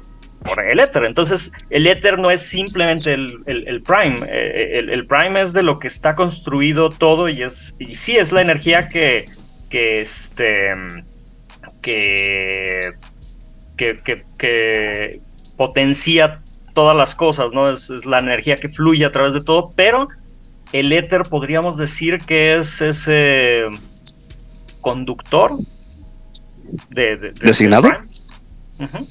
¿Por qué mi papá no regresó de comprar cigarros? el éter. No, este. O sea, insisto, sé que existe toda una, una historia sobre por cómo los hijos del éter son eh, como los herederos de los alquimistas y demás. Y, y sé que lo leí cuando leí los el, el libro de tradición y tenía todo el sentido del mundo. Simplemente es que cuando, así como de primer golpe, tendría, para, o sea, en base a todo lo que dicen, tendría mucho más sentido en mi cabeza que fueran, que los eteritos manejaran el éter. Y fuera, y que el éter fuera Prime, pero Digo, a lo mejor, a lo mejor alguien, algunos años después alguien habrá hecho un libro con mejores divisiones de, de, de, ¿cómo se llama? De grupos que manejan estas cosas, pero eso ya será más adelante. ¿El mago azul? Ah, tal vez. Pero esa es aparte. Y para la siguiente opción de lo que puede ser la siguiente, la, la ¿cómo se llama? La décima esfera, Itzamna. Ok, eh, la siguiente esfera no es técnicamente una esfera, Ujú. regresa, es más bien una teoría. Es un cubo. Regresamos. am, no sé si un cubo, yo diría una pirámide. Eh, me gusta, se queda. No, no, pirámides no. Este, porque hablamos de la gran teoría unificada o el campo unificado de la tecnocracia. Y mantiene esta temática que, com- que comentaba Hernán de la unión, solo que aquí ya no vamos a hablar de un décimo aspecto de la realidad que lo unifica todo, sino el conocimiento absoluto de las otras nueve esferas. Entonces, lo que dice la tecnocracia es, cuando nosotros alcancemos el conocimiento absoluto de todo lo demás, vamos a poder unificarlo en una gran teoría que va a permitir que no solo nosotros, sino también usted, ciudadano promedio, pueda alcanzar la iluminación. Y entonces ahora sí, vamos a tener este control de la realidad y todo va a ser bonito y perfecto. Cual Dios dice que eh, eh, ese es el gran propósito de la ascensión. Llevar este entendimiento a toda la humanidad. Aquí las convenciones en general están de acuerdo, solamente eh, el único punto eh, de discusión es cómo. La iteración X va a preferir el avance tecnológico, eh, los progenitores por medio de la investigación de las formas este, de vida, eh, ingenieros del vacío expandiendo nuestro conocimiento sobre el universo y el espacio, etcétera, etcétera, etcétera. Qué comunista Entonces- de su parte, güey. Pues sí. Es una forma de verlo. Aquí a mí me gusta mucho porque uno, ya en la décima esfera ya no va a ser eh, acceso único de estos grandes iluminados. Ellos dicen, se lo queremos dar a todo el mundo. Ah, y esto está muy relacionado con otro tema, una chincheta que habrá que poner para el capítulo de la, de la tecnocracia. La, el, nunca me ha gustado cómo traducir la timetable. Yo lo traduciré más como el, programa? calendario, el programa. que es esta lista que tiene la tecnocracia Los de entregables, cada cuánto van. ¿Mande? Los entregables, Ajá. como todos los. ¿Cómo se llama? El plan Sí. maestro. El plan maestro, eh, que es la lista de cada cuándo vamos a ir- se van a ir este, liberando al ciudad- a, los, a las masas eh, todos los conocimientos que ya tiene la tecnocracia. Y por eso para ellos eh, esta décima esfera es importante porque está muy relacionada con, como, la- como el punto de la décima esfera es darle la ascensión a todos. Esto está muy ligado con proteger el plan maestro. Me gustó e- esa traducción de, de Rigel.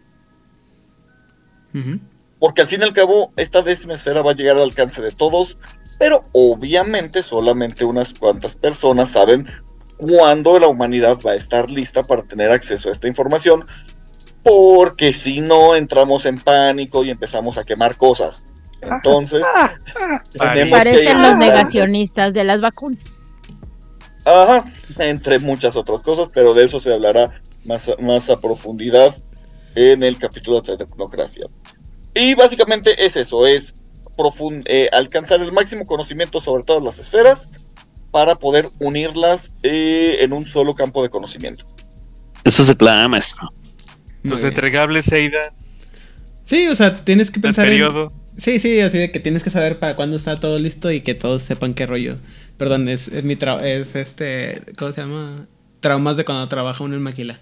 Que saber cuándo se entregan las cosas. Muy bien. eh, la siguiente opción sería la de, eh, de la cual nos va a hablar el señor Rigel. Pues justamente, eh, ¿cómo quieren sus tacos? Con todo. Entonces, el con todo, todo. Es el absoluto. Bueno, eh, ent- entrando un poco más en materia, estamos hablando aquí del concepto que tienen los nefados. Estos seres cómico-mágico-musicales que adoran a eh, entidades extraterrenas. Pazuzu. Eh, más, eh, ah, es su mascota. No, a lo que yo me refiero a es este que vamos a hablar de ellos en mucho detalle, pero extremadamente detalle, porque hay mucho punto ahí de donde salir. Otro día. pero será otro día, exactamente, pongan ahí chichetas si Ah. ustedes quieren. Hay un montón de chichetas aquí. Tienen, eh, e- este es el primer, eh, la primer propuesta, así como que el primer entregable, plan maestro de los eh, señores de la destrucción, eh, de, de lo que es la destrucción. Entonces, esta, la verdad es que sí tuve que hacer un trabajo de, eh, am, pues, excavar, porque lo encontré en eh, el libro de, de, ¿cómo se llama? Mm, mm, mm. Es el infernalismo, el camino de los gritos de el... eh, Gran libro. no, es un buenísimo libro, pero se me acaba de olvidar el ciclo de, de libros del que pertenece. Mago de la Edad Oscura. Eh, no, no es de Edad Oscura. Ah, no, sí es de. Edad Oscura. Sorcerer's Crusade, es Sorcerer's Crusade, porque tiene todo, todo el garigoleado y todo muy bonito. La verdad es que es un gran libro y el dibujo está bastante bueno. Entonces, al principio era todo oscuridad. Todas las cosas empezaron en el vacío, así que todo tiene que volver al vacío.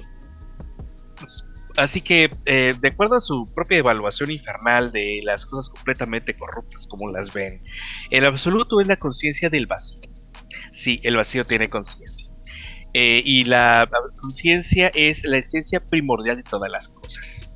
Al momento de que hubo la creación, se rompió todo, hay mundos, hay dioses, etcétera, etcétera, etcétera. Pero cuando todo se haya experimentado, todas las sensaciones hayan sido eh, experimentadas y todo lo que pudo haber sido adquirido haya sido adquirido, colapsará sobre sí mismo y tomará de nuevo eh, forma y desaparecerá. ¿Cómo puede tomar forma y desaparecer? Bueno, es una paradoja. Eh, se siente raro porque la verdad es que están hablando acerca del enigma del absoluto como una forma de, de pregunta que se tiene que hacer el estudioso. No hay muchos estudiosos, es, he de decirles, de los eh, entre, entre esos monstruos, porque la mayor parte se va por el poder fácil. Pero algunos de los pocos que se dedican a, ah, vamos a averiguar cómo funciona el universo, tal vez hayan llegado a la conclusión de que el poder de esta décima esfera es conectarte con esa deidad, que es la deidad del vacío, como le quieras llamar, como le quieras poner nombre. Asumir su perspectiva omnipotente y convertirte en el caos en el corazón del mundo. De ahí viene la potencia que da el absoluto. Cuando la creación terminará, un enfermialista supuestamente genera la suposición última. Todas las bienaventuranzas y tormentos en la historia de la creación se convertirán en una sensación única y eterna para todo. Qué bonito. ¿Infernalista? Eh, sí, sí, infernalista. ¿Marauder O sea, y infernalista son lo mismo? potato potato.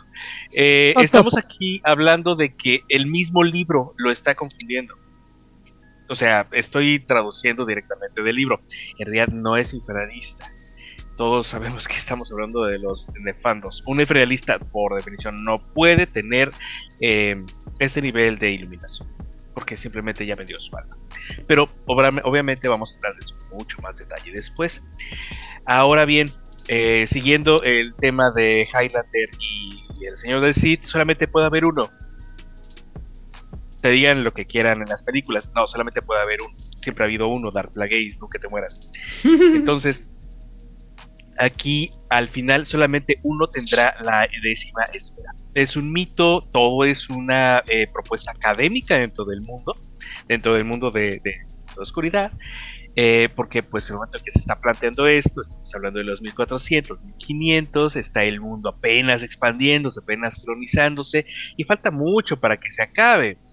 Eh, pero eventualmente el poder absoluto se va a dispersar. Eh, pero su forma mortal es la forma a la cual tienen acceso todos los señores eh, del desgobierno, como le llaman aquí. Me gustó mucho eso del desgobierno. Eh, son las nueve llaves del infierno. Ya hablaremos de ello en otra chincheta, próximo episodio. Em, ¿Qué más les puedo contar? La verdad es que hasta ellos mismos, fandos, asumen que solo los merodeadores tienen la suficiente capacidad mental para entender de qué va todo esto. Wow.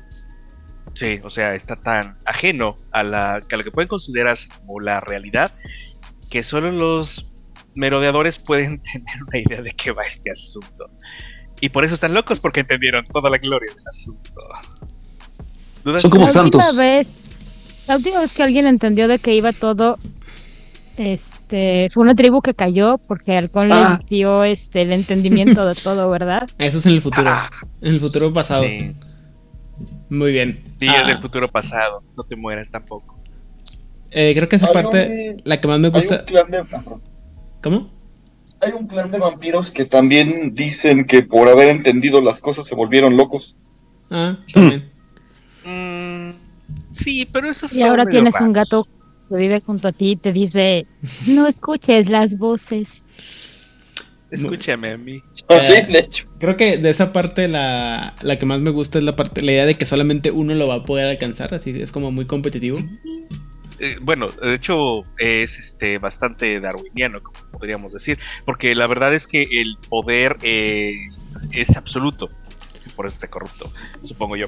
Entonces, eh, la única manera de obtener el poder es obtener todas las piezas, y solamente uno puede tener todas las piezas, pero solamente uno al final. O sea, lo que importa es llegar a la cantidad de la carrera y obtener todas las piezas, no pelearte al principio Tortuga por azul. obtener todo. Muy bien. Sí, sí, sí, sí. Creo que debe de ser un campo de batalla muy nefando este. Muy bien. De Eh, Mario Kart. ¿Algo más sobre eso? No sé si tengo la suficiente azúcar en el sistema para entender lo que acabas de decir, pero eh, tal vez con media bolsa más de chocolates lo logro. Tal vez. No, es que la verdad, la verdad debo decir, mi propia opinión respecto a esto es que está demasiado forzado, pero está divertido. O sea, es lo que puedo decir. Este sí está divertido. O sea, ¿quién va a ser? Solamente va a haber uno. ¿Y qué lo va a tener? Lo va a tener todo. ¿Y qué va a significar? Que todo va a sufrir. Bueno, Yay. Muy bien. Entonces, la siguiente opción de- es el que el conador de Gar. 11. Esta sí la estudié. Eh, So, porque siempre me toca decir hace mucho, mucho, mucho tiempo. Pero bueno. No sé, pero te sale padre. Pero suena padrísimo, ¿no? A long, long time A long, ago, long time ago. Siempre le tocan las, las historias. far away, was... Ya, me callo. Se nos olvida que a Adil le gustan mucho los musicales. No. Se No, no es, que, veremos. es que ustedes no saben que Adil tiene, tiene el plan de transformar Juárez by Night en un musical. jamás lo ¡No, logré. Vamos a, vamos a, Sí, por favor. vamos a tener episodio musical. No. Por En la favor. playa. Hell no. silencioso. Continuemos. Eh, Va a haber uno musical, Focus. uno en la playa, No. uno navideño. No. Si Buffy lo hizo Yo en con- No. las termas. Y Basta. Los China. baños termales. Bueno, Y el caso es que hace mucho, mucho, mucho tiempo había un señor que se llamaba Juanito. Probablemente lo voy a pronunciar mal, pero era algo así como Al Aswar. Y fue la primera persona que le juró como lealtad, le juró pues pleitesía hacia la oscuridad exterior. Si eh, les gusta este rollo de los mitos de, de Tulu. Cthulhu, Cthulhu, Chuchulu, Hulu, Juanchulu, Carlos, como le quieran decir. Carlos. Este, conocí a alguien que así le decía. Eh, pues más o menos por ahí va, por ahí va el asunto. Eh, lo que este hombre hizo es sacrificar su verdadero nombre en este proceso. Y por eso se le conoce como The Unnamed, que sería como el innombrado, el sin nombre. No sé cuál sea la traducción oficial. Nunca sé cuál es la traducción oficial. Porque nunca leo los libros en español. Porque, no sé, no me gusta. Usted muy bien. El caso es que este, este señor dice que no existe una décima esfera. Eh, ¿Son los papás? ¿Mandé? ¿Son los padres? Sí, no, no existe la décima esfera, son los papás. Es, los mismos papás de Odile y míos que se fueron por cigarros y nunca regresaron. No, mi papá sí estuvo en casa, perdona. Fue mi mamá la que me mandó Era, el drenaje. era para, para temas de este, de este chiste, Odile, gracias. Oye, a lo mejor tu papá y mi mamá se pusieron de acuerdo para mandarnos al drenaje, güey. Maybe. Enfóquense, por favor. Ay, abrazos a todos. Enfóquense, por favor. Aquí. Como cocodrilos. Aquí. Anyways, el caso es que, según este señor, eh, representa como esta búsqueda de los humanos por respuestas fáciles y, y atajos para la salvación que no existen y no van a existir nunca. Esta. Él, él cree que, que la décima esfera es un mito, simplemente un cuento para que las cosas. Para la gente que quiere que las cosas sean más fáciles de lo que realmente son, para gente que, que pues no quiere esforzarse, que cree en los atajos, que cree que, que pues el mundo está roto y por eso le juro pleitesía a una oscuridad que eventualmente nos va a tragar a todos. Este. La buena noticia es que este personaje solo existe, creo que en la primera edición. No. Sí, lo, sí, sí, sí lo Bueno, en X es un nefando, nadie, le- nadie le va a hacer caso. Calla, ojos. ¿Qué? Es el mejor nefando de todos. Wad es el mejor nefando de todos. Oráculo de, de, la nada. Es el oráculo de la nada. eh, es un Aswadim de entropía. Es, tam- también le dicen el, el oráculo clipótico. No, no me acuerdo cómo en español. Si, ma- si Pero- no si mal, si mal no me acuerdo, ese fue el güey que volvió loco a Burmes. Entonces, gran Ajá. trabajo. Sí, sí, sí. Sí, eh, no cualquiera. Digo, supongo que ella nos va a hacer hablar más de él próximamente. Pero se cree, a ver, con poquito de contexto, se cree que él fue el primer nefando, el primer descendiente de, del- de esta entropía del Clipot. Y todo, todos los Aswadin tomaron nombres por él. Y dentro de. Pues el lore en general se supone que preside rituales satánicos y como cosas de brujas y sabbats y cosas chistosas y así. Este, pero pues de eso escucharán más próximamente. Entonces, pierdan. realmente, próximamente solo en, en Juárez by Night. Entonces, este, en general, este, este señor que está malito de sus emociones, porque todos los nefandos están malitos de sus emociones, pero no recomiendo darles abrazos porque como mis personajes les podrán decir no es una buena idea. Eh, no hay una décima esfera. La décima esfera es el camino de los cobardes, de los frágiles, de los que no tienen poder, de los que no tienen ambición y de los que no quieren realmente esforzarse para conseguir como ese poder.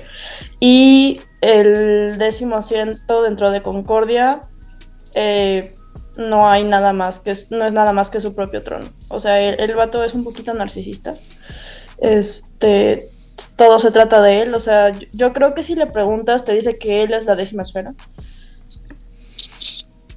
Pero, pero sí, su posición frente al mundo es que la décima esfera realmente no existe. Alright.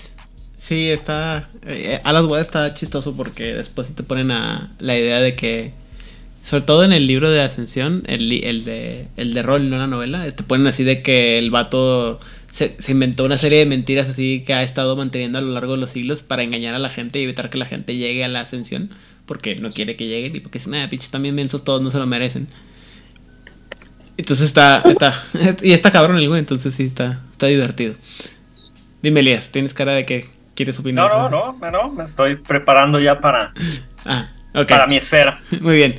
Y finalmente la última opción que le vamos a manejar sobre lo que puede ser la décima esfera es la esfera de Telos. Dime, Elías. Bueno, pues este nos vamos acercando ya, bueno, más bien este es el, último concepto y, justo tiene que ver con, con, eh, esto que mencionas de, del libro de la ascensión o, o- el final de los tiempos, eh, este arco narrativo que sucede durante el año de- del juicio, en donde lo, bueno, todas las líneas de, de- World of Darkness terminaron, eh, o no. Obviamente, este, pues crearon estas líneas medio semi-oficiales, en donde pues terminaban, terminaban la historia y eh, eh, la, la, eh, la esfera de Telos se remonta a 1999 cuando aparece en el firmamento una estrella roja que vuelve a todo el mundo de oscuridad de cabeza porque nadie sabe qué es. Y algunos empiezan a sospechar que tiene que ver o tiene esta conexión con la décima esfera. Y, tal cual, bueno, eh, haciendo así como un poco de historia, igual que este, Monse, hace mucho, mucho, mucho tiempo eh, había un grupo de personas que se hacían llamar los Ixoi, que fueron uno de los primeros grupos en, eh, bueno, más bien despertaron eh, y ellos habitaban la zona de Mesopotamia, que en aquel entonces era gobernada por los demonios. Entonces era una, un grupo de esclavos eh, despertados que durante varias generaciones eh, estuvieron a las órdenes de, los demonios en, en, las ciudades que posteriormente se conocieron como Gehenna y Babel. Y eh, tras la séptima generación recibieron ayuda de los psicopompos, que ya los habíamos mencionado en otro de los episodios, son estos eh, seres eh, que se entiende poco de su naturaleza, pero eh, dentro de, las distintas mitos de la humanidad existen estos seres que nos ayudan a, cruzar al otro lado o a ir al inframundo, ¿no? Como este, no sé, como el Cholo Squintle cuando bajamos hacia el Mictlán, o, o, Los Ángeles que nos llevan al cielo. Este, el gran señor Anubis que nos acompaña. El, el, gran señor Anubis que nos acompaña y nos enjuicia. Bueno, nos lleva hacia nuestro juicio. Hacia el mar. Este. Y bueno, o sea, todas, todas las, las, tradiciones tienen estos psicopompos, estos, estos seres eh, eh, eh, sobrenaturales y los ayudaron a, lo, a, a, los Ixoi para liberarse de los demonios y eh, les dieron tecnología. A estos psicopompos los llamaron los Anunnaki. Y este. Eh, pues antes de huir, de, hecho, algunos se quedaron a pelear. Eh, algunos de estos despertados se quedaron a pelear y se robaron un objeto muy valioso que era el, el- bueno, que después fue conocido como el cuchillo de Ixion, eh, que se supone que era un- uno de los objetos más valiosos para los Nefandis, porque es, es un fragmento de la primera herramienta, y, y esta primera herramienta era el símbolo de eh, pues la, la- lucha contra el, dios, porque este eh, eh, eh, era la herramienta con la que el hombre había forjado su o, o modificado por sí mismo la, la realidad, ¿no?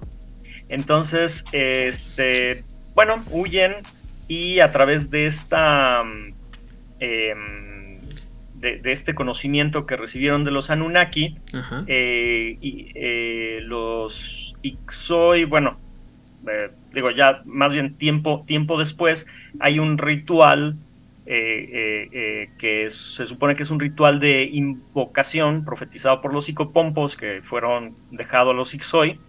Y resulta que un día iban este, un grupo de los Dargushin, no sé si lo pronuncié bien, pero este, que, que posteriormente se convertirían en los Ali Batini y unos Akashiana que estaban huyendo los, los dos grupos eh, porque en aquel entonces había una guerra en toda, en toda la zona de Asia del, del oeste. Y este eh, pues se ponen como a bailar, como a hacer un ritual entre ellos y, y- y llega una entidad que es el eh, Guaya al-Akbar, que, que, eh, es una emanación, bueno, es una entidad, pues, que, de hecho, este, durante este ritual ellos se conectan a un nivel que nunca había nadie hecho, eh, una, una conexión en donde todos se vuelven, por un instante, todos se vuelven uno, se vuelven una unidad, ¿no? Y regresamos a este concepto de, de- la unidad y, este, en realidad eh, era una emanación del futuro, era, era en donde eh, eh, la ascensión, incluida esta décima esfera de Telos, se había logrado, pero cuando entra la imperfección de- de- del consenso de ese momento, se fragmenta y se rompe en muchos pedazos. Y, no solo se fragmenta en el espacio, se fragmenta también a través del tiempo, hacia el pasado y hacia el futuro. Y eh, cierta parte adquiere conciencia y se convierte en los, en los psicopompos. Y otros fragmentos de, esta entelequia eh, eh, es la que da origen a los magos a través de, todo el tiempo. Es eh, estas esquirlas de la entelequia este, entran en los cuerpos de, las personas y les permiten tener esta, esta, esta habilidad, ¿no? Este, y bueno, al estar ligada eh, eh, la esfera de Telos a la entropía, eh, la, la entelequia expulsó la parte que estaba lastimada y no permitió al- el uso de esta décima esfera a los magos. Entonces, por eso tenían acceso a las otras nueve esferas, pero la décima esfera, este, este, pues no, no tenían acceso. Y bueno, eh, entonces eh, pasa el tiempo y eh, se acerca la fecha del juicio en donde, en donde eh, la, energía de esta estrella roja, que precisamente es llamada Telos, este, influye cada vez más y se dan cuenta de que el, el tiempo del juicio final se aproxima, pero algunos llegan al entendimiento de que el Armagedón, es el final de todo, y la ascensión están íntimamente ligados y, cuando llega, bueno, digo, el, final de todo, este, spoiler alert, este, em, eh, descubren que en realidad todo era un- una sola cosa, un único, un- un- una entidad única que se fragmentó. Y esos fragmentos a su vez se fragmentaron y se fragmentaron. Y de esa fragmentación empezó a surgir el, el- la teluria, el todo. Y, eventualmente adquieren este, conciencia y, empiezan a existir las distintas entidades de, del, este, de la teluria hasta, bueno, que cada vez se van fragmentando más y más y más hasta, hasta llegar a, a los humanos. Y bueno, eh, eh, eh, la materia, arriba de la materia, pues se encuentra este concepto del espíritu, que ya habíamos mencionado, y arriba del espíritu está la esencia, y arriba de la esencia está el potencial. Entonces, este, esta esfera unifica de alguna manera todos los distintos conceptos de lo que para, para las demás tradiciones son eh, la, décima esfera, ¿no? Este, eh, eh, el, el, éter, la palabra, ¿no? Del regreso al, uno, el, el, mí mismo que habíamos dicho, que, es a través de, de, tú mejorar, mejoras para este, reunirte con el todo, el, drama, ¿no? Donde, donde eh, los, los Akashiana esperan regresar a, esto que, a este concepto que llaman Meru, que es como el corazón místico del universo, eh, el Akasha, ¿no? También de los eh, Utánatos, que, tiene que ver con la rueda del tiempo y, llegar a un propósito mayor, ¿no? Y este a la información, que finalmente la información nos conecta a todos y, nos vuelve únicos. Y, finalmente, bueno, todas las, las distintas conceptos están incluidos, digamos, en el telos. Y eh, finalmente eh, eh, todo se unifica y, y la humanidad despierta, como ya dijo Aidan, en este proceso de, de la unión de, los distintos este, esencias o almas de, las personas. Y, Telos no es otra cosa que la esfera del juicio, porque al final, antes de regresar al todo, hay, hay un juicio en donde, en donde, pero no un juicio en, em, en el aspecto moral, sino un juicio en donde las personas se ven tal cual son donde la magia, la ciencia no tiene realmente una distinción, en donde eh, incluso los seres sobrenaturales reciben también este, este juicio, la, rabia de los, de los garús, eh, la estasis de los, de los vampiros, todo eso eh, lo ven cada uno de ellos antes de regresar al todo. Y finalmente pues todo se une y pues no sabemos si habrá una nueva creación o tal vez vuelva a repetirse el mismo curso de acontecimientos o suceda algo más o no pase nada.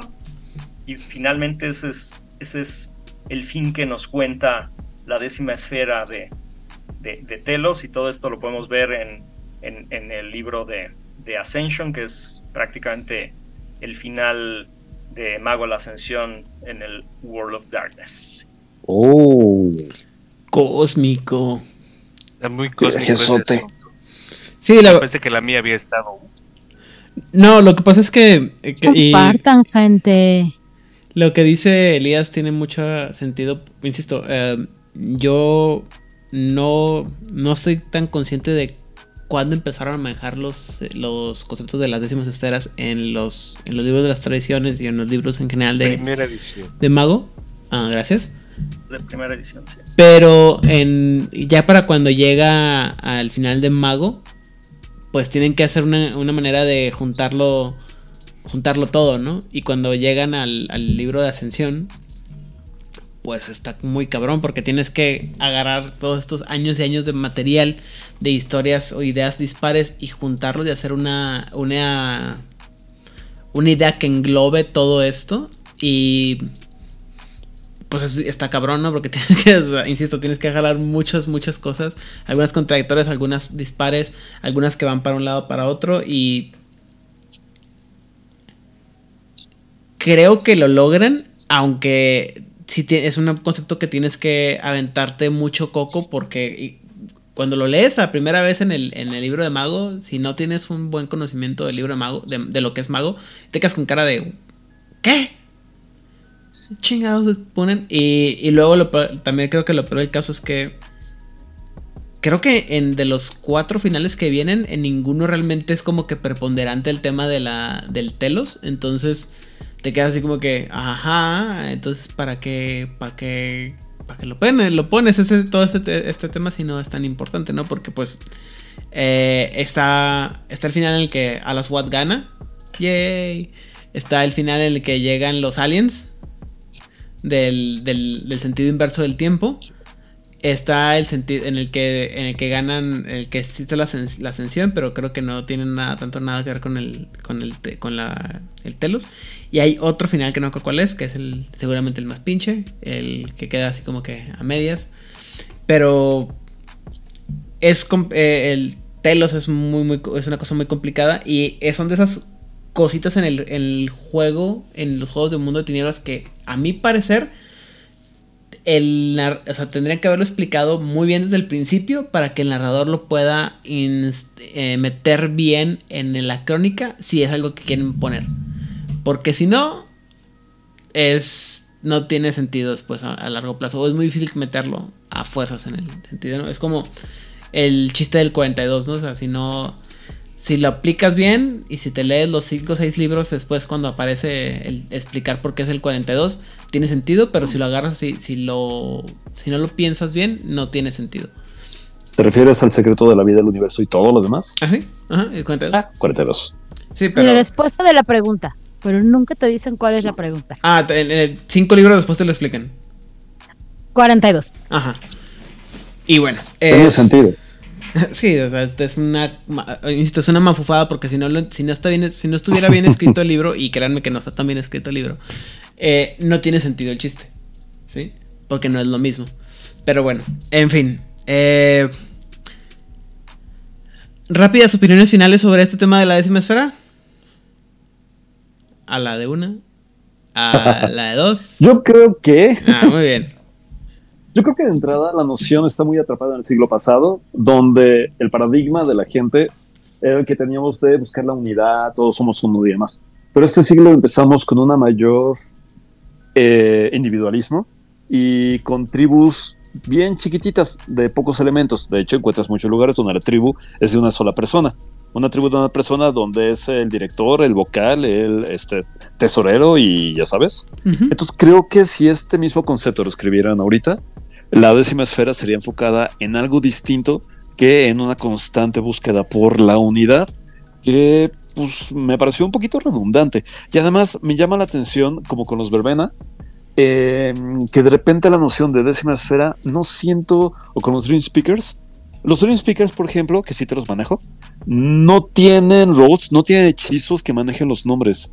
No dan tanta importancia, incluso a los nombres de los espíritus, no los enfatizan tanto. Son más los, no sé, son otras cosas. Pero siento que estas esferas décimas estaban un poquito sacadistas de la manga. Pero, pero la intención está bien padre, eso sí. Uy, y que sea en camino para la ascensión. Uy, bien padrísimo. No sé, qué padre, vale la pena y qué bueno que estuvimos aquí para contar. Ok. Creo que aquí voy a estar con Hernán bajo la premisa de que están un poquito sacadas Vente, de la vámonos. manga. No, lo que pasa es que se sienten un poco forzadas.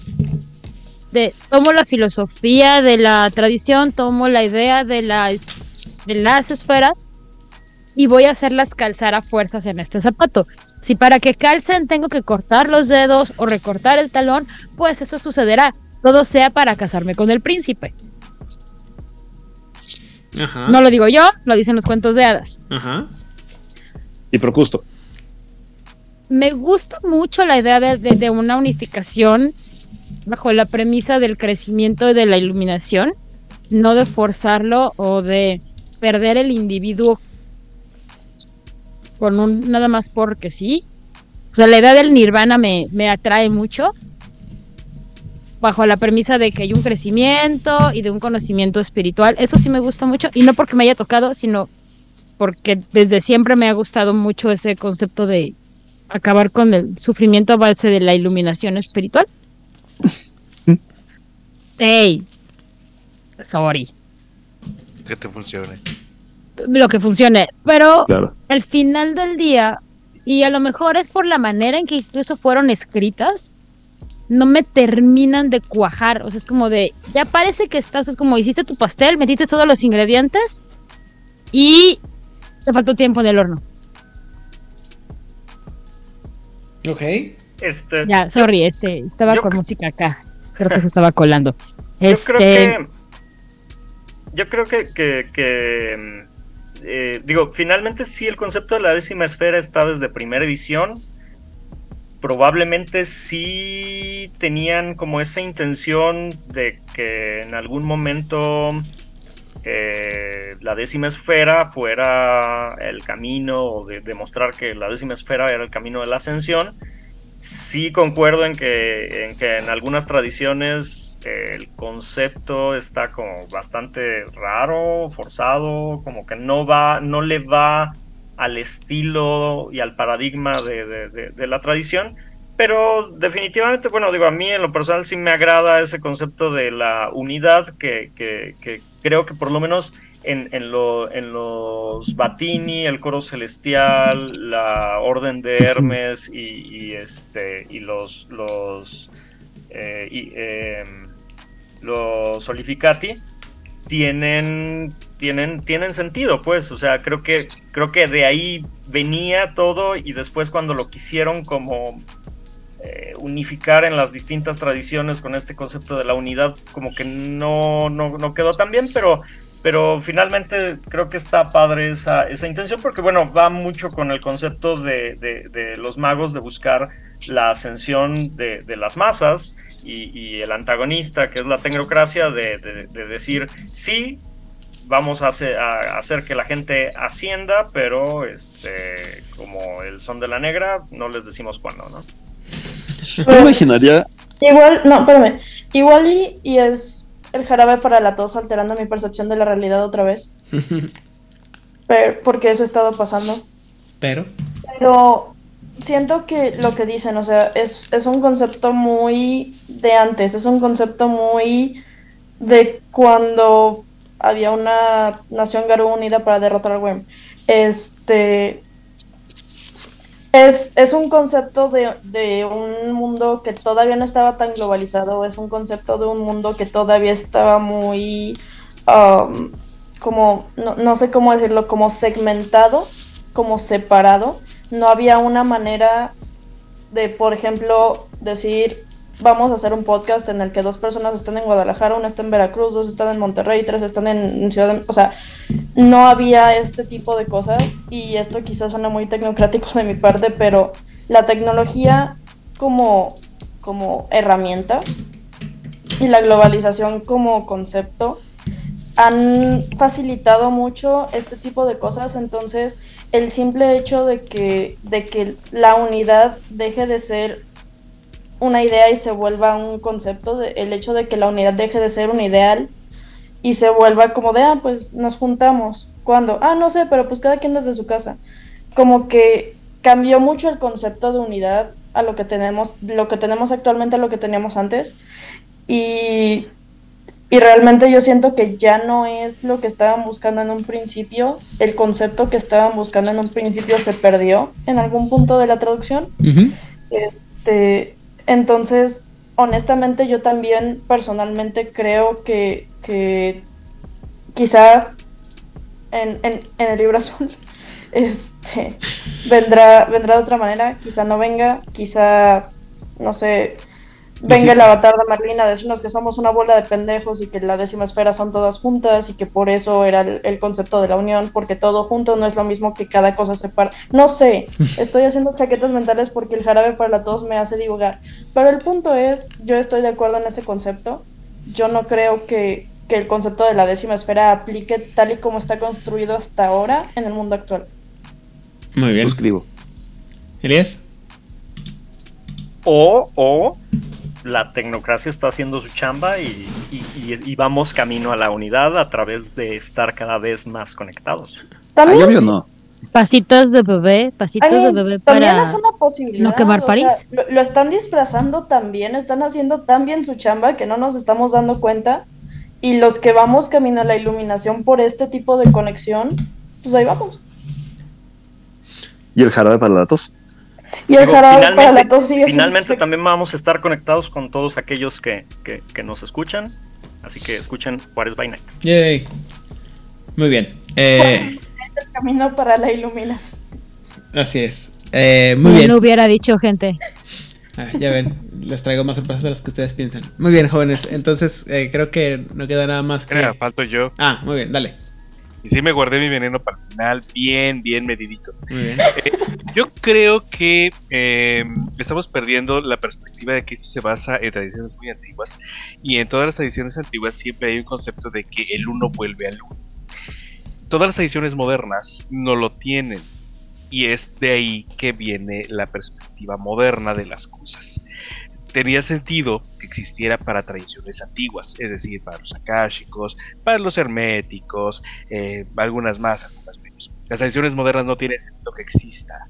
La, décima esfera no tiene sentido para ellos, porque para ellos el grupo, el grupo ya está allí, las partes son el todo. No es necesario una única de donde venga el, el- el origen. ¿Por qué? Porque tienen otra forma de génesis, tienen otra forma de donde vienen las cosas. No es religión, tampoco es un mito creacionista, tampoco es un este yo lo estoy viendo y entonces lo soñé y todo lo demás. No, no, no, no. Aquí estamos viendo un análisis eh, de las eh, capacidades físicas del universo, de las medidas físicas del universo, en donde todas las partes están ahí y no necesitas unificarlas para que tengan sentido. Ahora, para que te exista un sistema, sí puedes necesitar unificarlo, pero para niveles prácticos no. Entonces estamos en un mundo en donde es practicidad lo que está definiendo todo. Por eso es que estamos viendo un- una partición entre lo que es lo clásico, lo, lo- lo antiguo y lo que estamos viendo de moderno. De hecho, lo estamos viendo aquí, el mismo Juárez. Estamos viendo que estamos algunos viendo el mundo moderno. El moderno no tiene relación con el mundo antiguo. Y otros estamos viendo que el mundo antiguo reverbera en el mundo moderno de una manera muy rara. en donde a nivel práctico no existe la unidad, pero a nivel eh, superno, ya me robé la palabra de otro lado, este sí puede llegar a existir, pero bajo ciertas circunstancias, bajo ciertas necesidades. Eso es aquí lo más interesante. Solo bajo ciertas necesidades va a existir esa necesidad de una unidad. Entonces, ese es mi granito de arena de final. Tómenlo de acuerdo a lo que es la tradición que están revisando, que van a, analizar. Otra vez, como siempre, eh, narradores, jugadores, piensen qué es lo que quieren y a dónde se están metiendo. Si quieren algo que tenga una trascendencia y tenga un origen y todo lo demás, pueden tomar una tradición antigua y abrevar de todos los mitos antiguos, y etcétera, etcétera. Si quieren una tradición moderna, tomen en cuenta que no necesariamente tiene que existir una unidad, o puede ser completamente subversivo de todo, y ¿sabes qué? Es un mito y son los papás, nunca existió una décima esfera. Entonces, pues de ahí viene todo esto. Diga usted, el niño terrícola. Gracias. Yo, más que una pregunta, tengo un comentario. Y es que cuando conocí esto hace algunos ayeres, ya sé, eh, a mí lo que me llamaba la atención, me parecía, me parecía más interesante, es que en- hay nueve tradiciones oficiales y en el concilio hay diez asientos. Cada asiento está destinado para una esfera. Eso, lo interesante para mí era no tanto cuál era la décima esfera, sino quién se iba a revelar que ocuparía el asiento de la décima esfera. Porque el asiento de espíritu está ocupado por los Dream Speakers y así. ¿Quién, qué tradición saldría de la nada? ¿Serían los Sala y Batín quienes regresarían a ocupar el décimo asiento? Pues Ala Bien. Suárez estaba bien dispuesto a llegar y tomar el décimo asiento para él solito, ¿eh? Completamente. Eso estaba interesante, más que, que, que hacía la décima esfera. Muy bien. Eh, sí, bueno, insisto, son de esas cosas que existen del, del mundo de tinieblas que como quedaron, como que quedaron... ¿Desconectado? eh, se aventaron, se soltaron y luego como que nunca hubo una resolución concreta para el misterio de la situación. Y también, o sea, eh, con todo lo bueno o malo que haya tenido Telos, creo que no termina de agarrar todas las cosas. Es hasta cierto punto medio tradicionalista y sin tomar en cuenta la, la perspectiva de los dispares o de los este de los tecnocráticos. De hecho, pues los te- como a la gente que está más familiarizado con las ediciones sabrá que los dispares tuvieron mucho o tienen más influencia ahora en la edición de 20 aniversario y quién sabe cómo van a estar ahora en quinta edición, que yo estoy seguro que no, no van a pelar ni, ni de cerquitas, ¿no? Pero este ah, es uno de esos misterios, de las cosas que pudieran pasar y, y también pues cambiaba entre edición y edición y luego el- en el mundo en el que estaba, ¿no? Creo que la presencia de la idea de, la- de una décima esfera es muy diferente como está en Mago actual, entre comillas, que en Mago 20, que en Sorcerer's Crusade, que en Dark Ages, que así, ¿no? Y en Victorian Age no sé ni siquiera si venga, entonces eh, es un concepto muy difícil, pero es un concepto muy interesante y um, en lo particular creo que son las cosas que tienen que estar, insisto, como predefinidas en tu crónica por si a tus jugadores alguna vez se le ocurre meterlo. Porque si no, vas a estar ahí pariendo cuates, ¿no? Y lo he dicho desde que manejamos el término de los antidiluvianos, ¿no? O sea, tú como narrador tienes que más o menos saber si los antidiluvianos existen o no y cuáles son sus funciones y quiénes están vivos y quiénes no están vivos. Por si alguno de tus jugadores decide que tiene mucha hambre y quiere ir a comerse a un antidiluviano, ¿no? Entonces, es este. sería bueno que lo tuvieras determinado sobre si todo es un gran engaño de Alas Wad y el señor Burmas o si es una cosa que existe o no. Pero eh, al final del día son esas cosas que cada narrador, cada mesa, cada juego va a tener que definir o determinar si existe o no. Y mientras tanto, pues bueno, eh, les dejamos que nos den sus opiniones, sus ideas y podamos compartirlas. Pero antes de, retirarnos, Monse, saludos, redes sociales. Um, saludos a toda la gente a la que a se le olvide mandarle saludos, como cada semana. Este. Y. Y a todas las mascotas, porque claramente a nadie le importan las mascotas. Este. Y. Pues no hay anuncios, ya saben que estoy en redes sociales como Flamel05. Y. ¿Qué más? ¿Qué más? No tomen jarabe para la tos, chavos, altera bien feo la percepción de la realidad. Pero he de admitir que la enfermedad fue mi paradoja por no querer dormir con calor en este lugar horrible en el que todos los días llegan a 33 grados centígrados y nadie se molesta en advertirme. ¿Qué, qué dijimos que era? Este, backlash de paradoja de fuerza. Sí, así es. Horrible. Muy bien. Eh, Itzamna, saludos, redes sociales. Este, pues, saludos a, a Balan Roll, a Balon Roll y la gente de Actividad Textual, que ahorita están haciendo una reseña muy simpática del- de la tercera temporada del Mandaloriano. Eh, saludos a toda la gente de este el canal de Discord. Les voy a pedir que ya no toquen temas conflictivos sobre la comida porque mi, mi lugar en, en Concordia está en riesgo.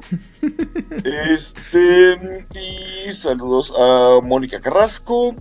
Me encuentran en Facebook como Itzamna Fuentes y en TikTok con el mismo nombre. Muy bien. Eh, Hernán Paniagua. Eh, yo le mando saludos a también a Mónica Carrasco y a Sofía y a Edgar y a Oliver y a todas las personas que nos escuchan gentilmente. Y tengo una curiosidad. Si ustedes idearan su propia decimasfera, ¿sobre qué concepto, sustancia, alguna filosofía ancestral y bien antigua que les guste, podrían utilizarla para definir la décima esfera de su despertada o despertado? Cuéntenos, ¿no? Ahí en los comentarios, porque sería bastante enriquecedor. Ah, y me encuentran como hernanpaniagua.com en internet. O a veces hashtag Hernán Paniagua. También hashtag hernanpaniagua en Facebook. Muy bien. Elías. Este, un saludo a todos los de el grupo de Discord que pues a veces no escribo, pero ahí me aviento la- las discusiones culinarias y eh, entre ellos eh, Nocturna Dit pregunta, bueno más bien se quedó con dudas de eh, cómo se viaja en el Umbra y, y si puedes ir de un lugar a otro. Entonces, este, como para completar un poco, hay, tienes que elegir primero la manera en la que vas a, a- a viajar, ya sea con proye- proyección astral, a través de un Voidcraft o de un Ethercraft, este, a través de un portal, pero bueno, eh, mecánicamente, eh, por ejemplo, si quieres proyectarte astralmente, necesitas eh, Mind de 4, sería un efecto de Mind de 4, eh, puedes brincar más allá de los- del horizonte, del último horizonte con espíritu 5 y mente de 4. Verga. Si quieres caminar del otro lado, puedes hacerlo con un efecto de espíritu de 3 y si quieres ir acompañado con espíritu de 4. Y bueno, todo eso ya lo entenderán un poco más adelante, pero este realmente no hay una manera eh, bueno, o sea, de- dependiendo de cómo viajes, es a dónde puedes llegar y no necesitas atravesar cada uno de las, de las de los lugares, o sí, dependiendo de la, por ejemplo, si caminas de lado, llegas primero nada más a lo que tienes a un lado, que es la penumbra, y, y si te proyectas o das ese brinco más allá del horizonte, pues llegas directamente a donde quieres llegar. Y bueno, a mí me encuentran en, eh, en eh, redes sociales como Elías Losornio, tengo mi página en Facebook que es un storyteller y pues nos vemos la próxima semana. Muy bien. Rigel. Pues eh, quiero agradecer a todo el mundo, los sospechosos comunes, son muy apreciados, muy bien recibidos. Eh, últimamente he estado riéndome de todas las cosas que hemos puesto en Discord. La verdad es que la guerra de la comida fue muy divertida. Las guerras de la realidad de la comida no son divertidas, solamente. Este, también eh, quiero agradecer mucho a toda la gente que ha estado siguiendo hasta, hasta la fecha. Eh, ustedes sigan, son los mejores. Me pueden encontrar eh, como que Rivera en Facebook y este por ahí el Discord de Juárez también. Saludos a todos, eso es todo. Muy bien. Y por último, pero no por eso menos importante, Odil Clio. Pues yo quiero mandar saludos a los sospechosos comunes, Sofía, Edgar, Oliver, Hernán. También a Aldemar, a Oscar, a Luis, a Hammer, a Nigel Nigger, a Damián. A la gente de World Latinoamérica, a la gente de Camarilla México, a la gente maravillosa de el Discord que constantemente me recuerda lo maravillosa que es América Latina, la comida, el tráfico y los hipopótamos. Y sí, y lo único que estoy descubriendo es que esto de la décima esfera, en vez de darme iluminación, me generó ansiedad. Entonces, este, me voy a poner a ver videos de, de, de la gente. seriales.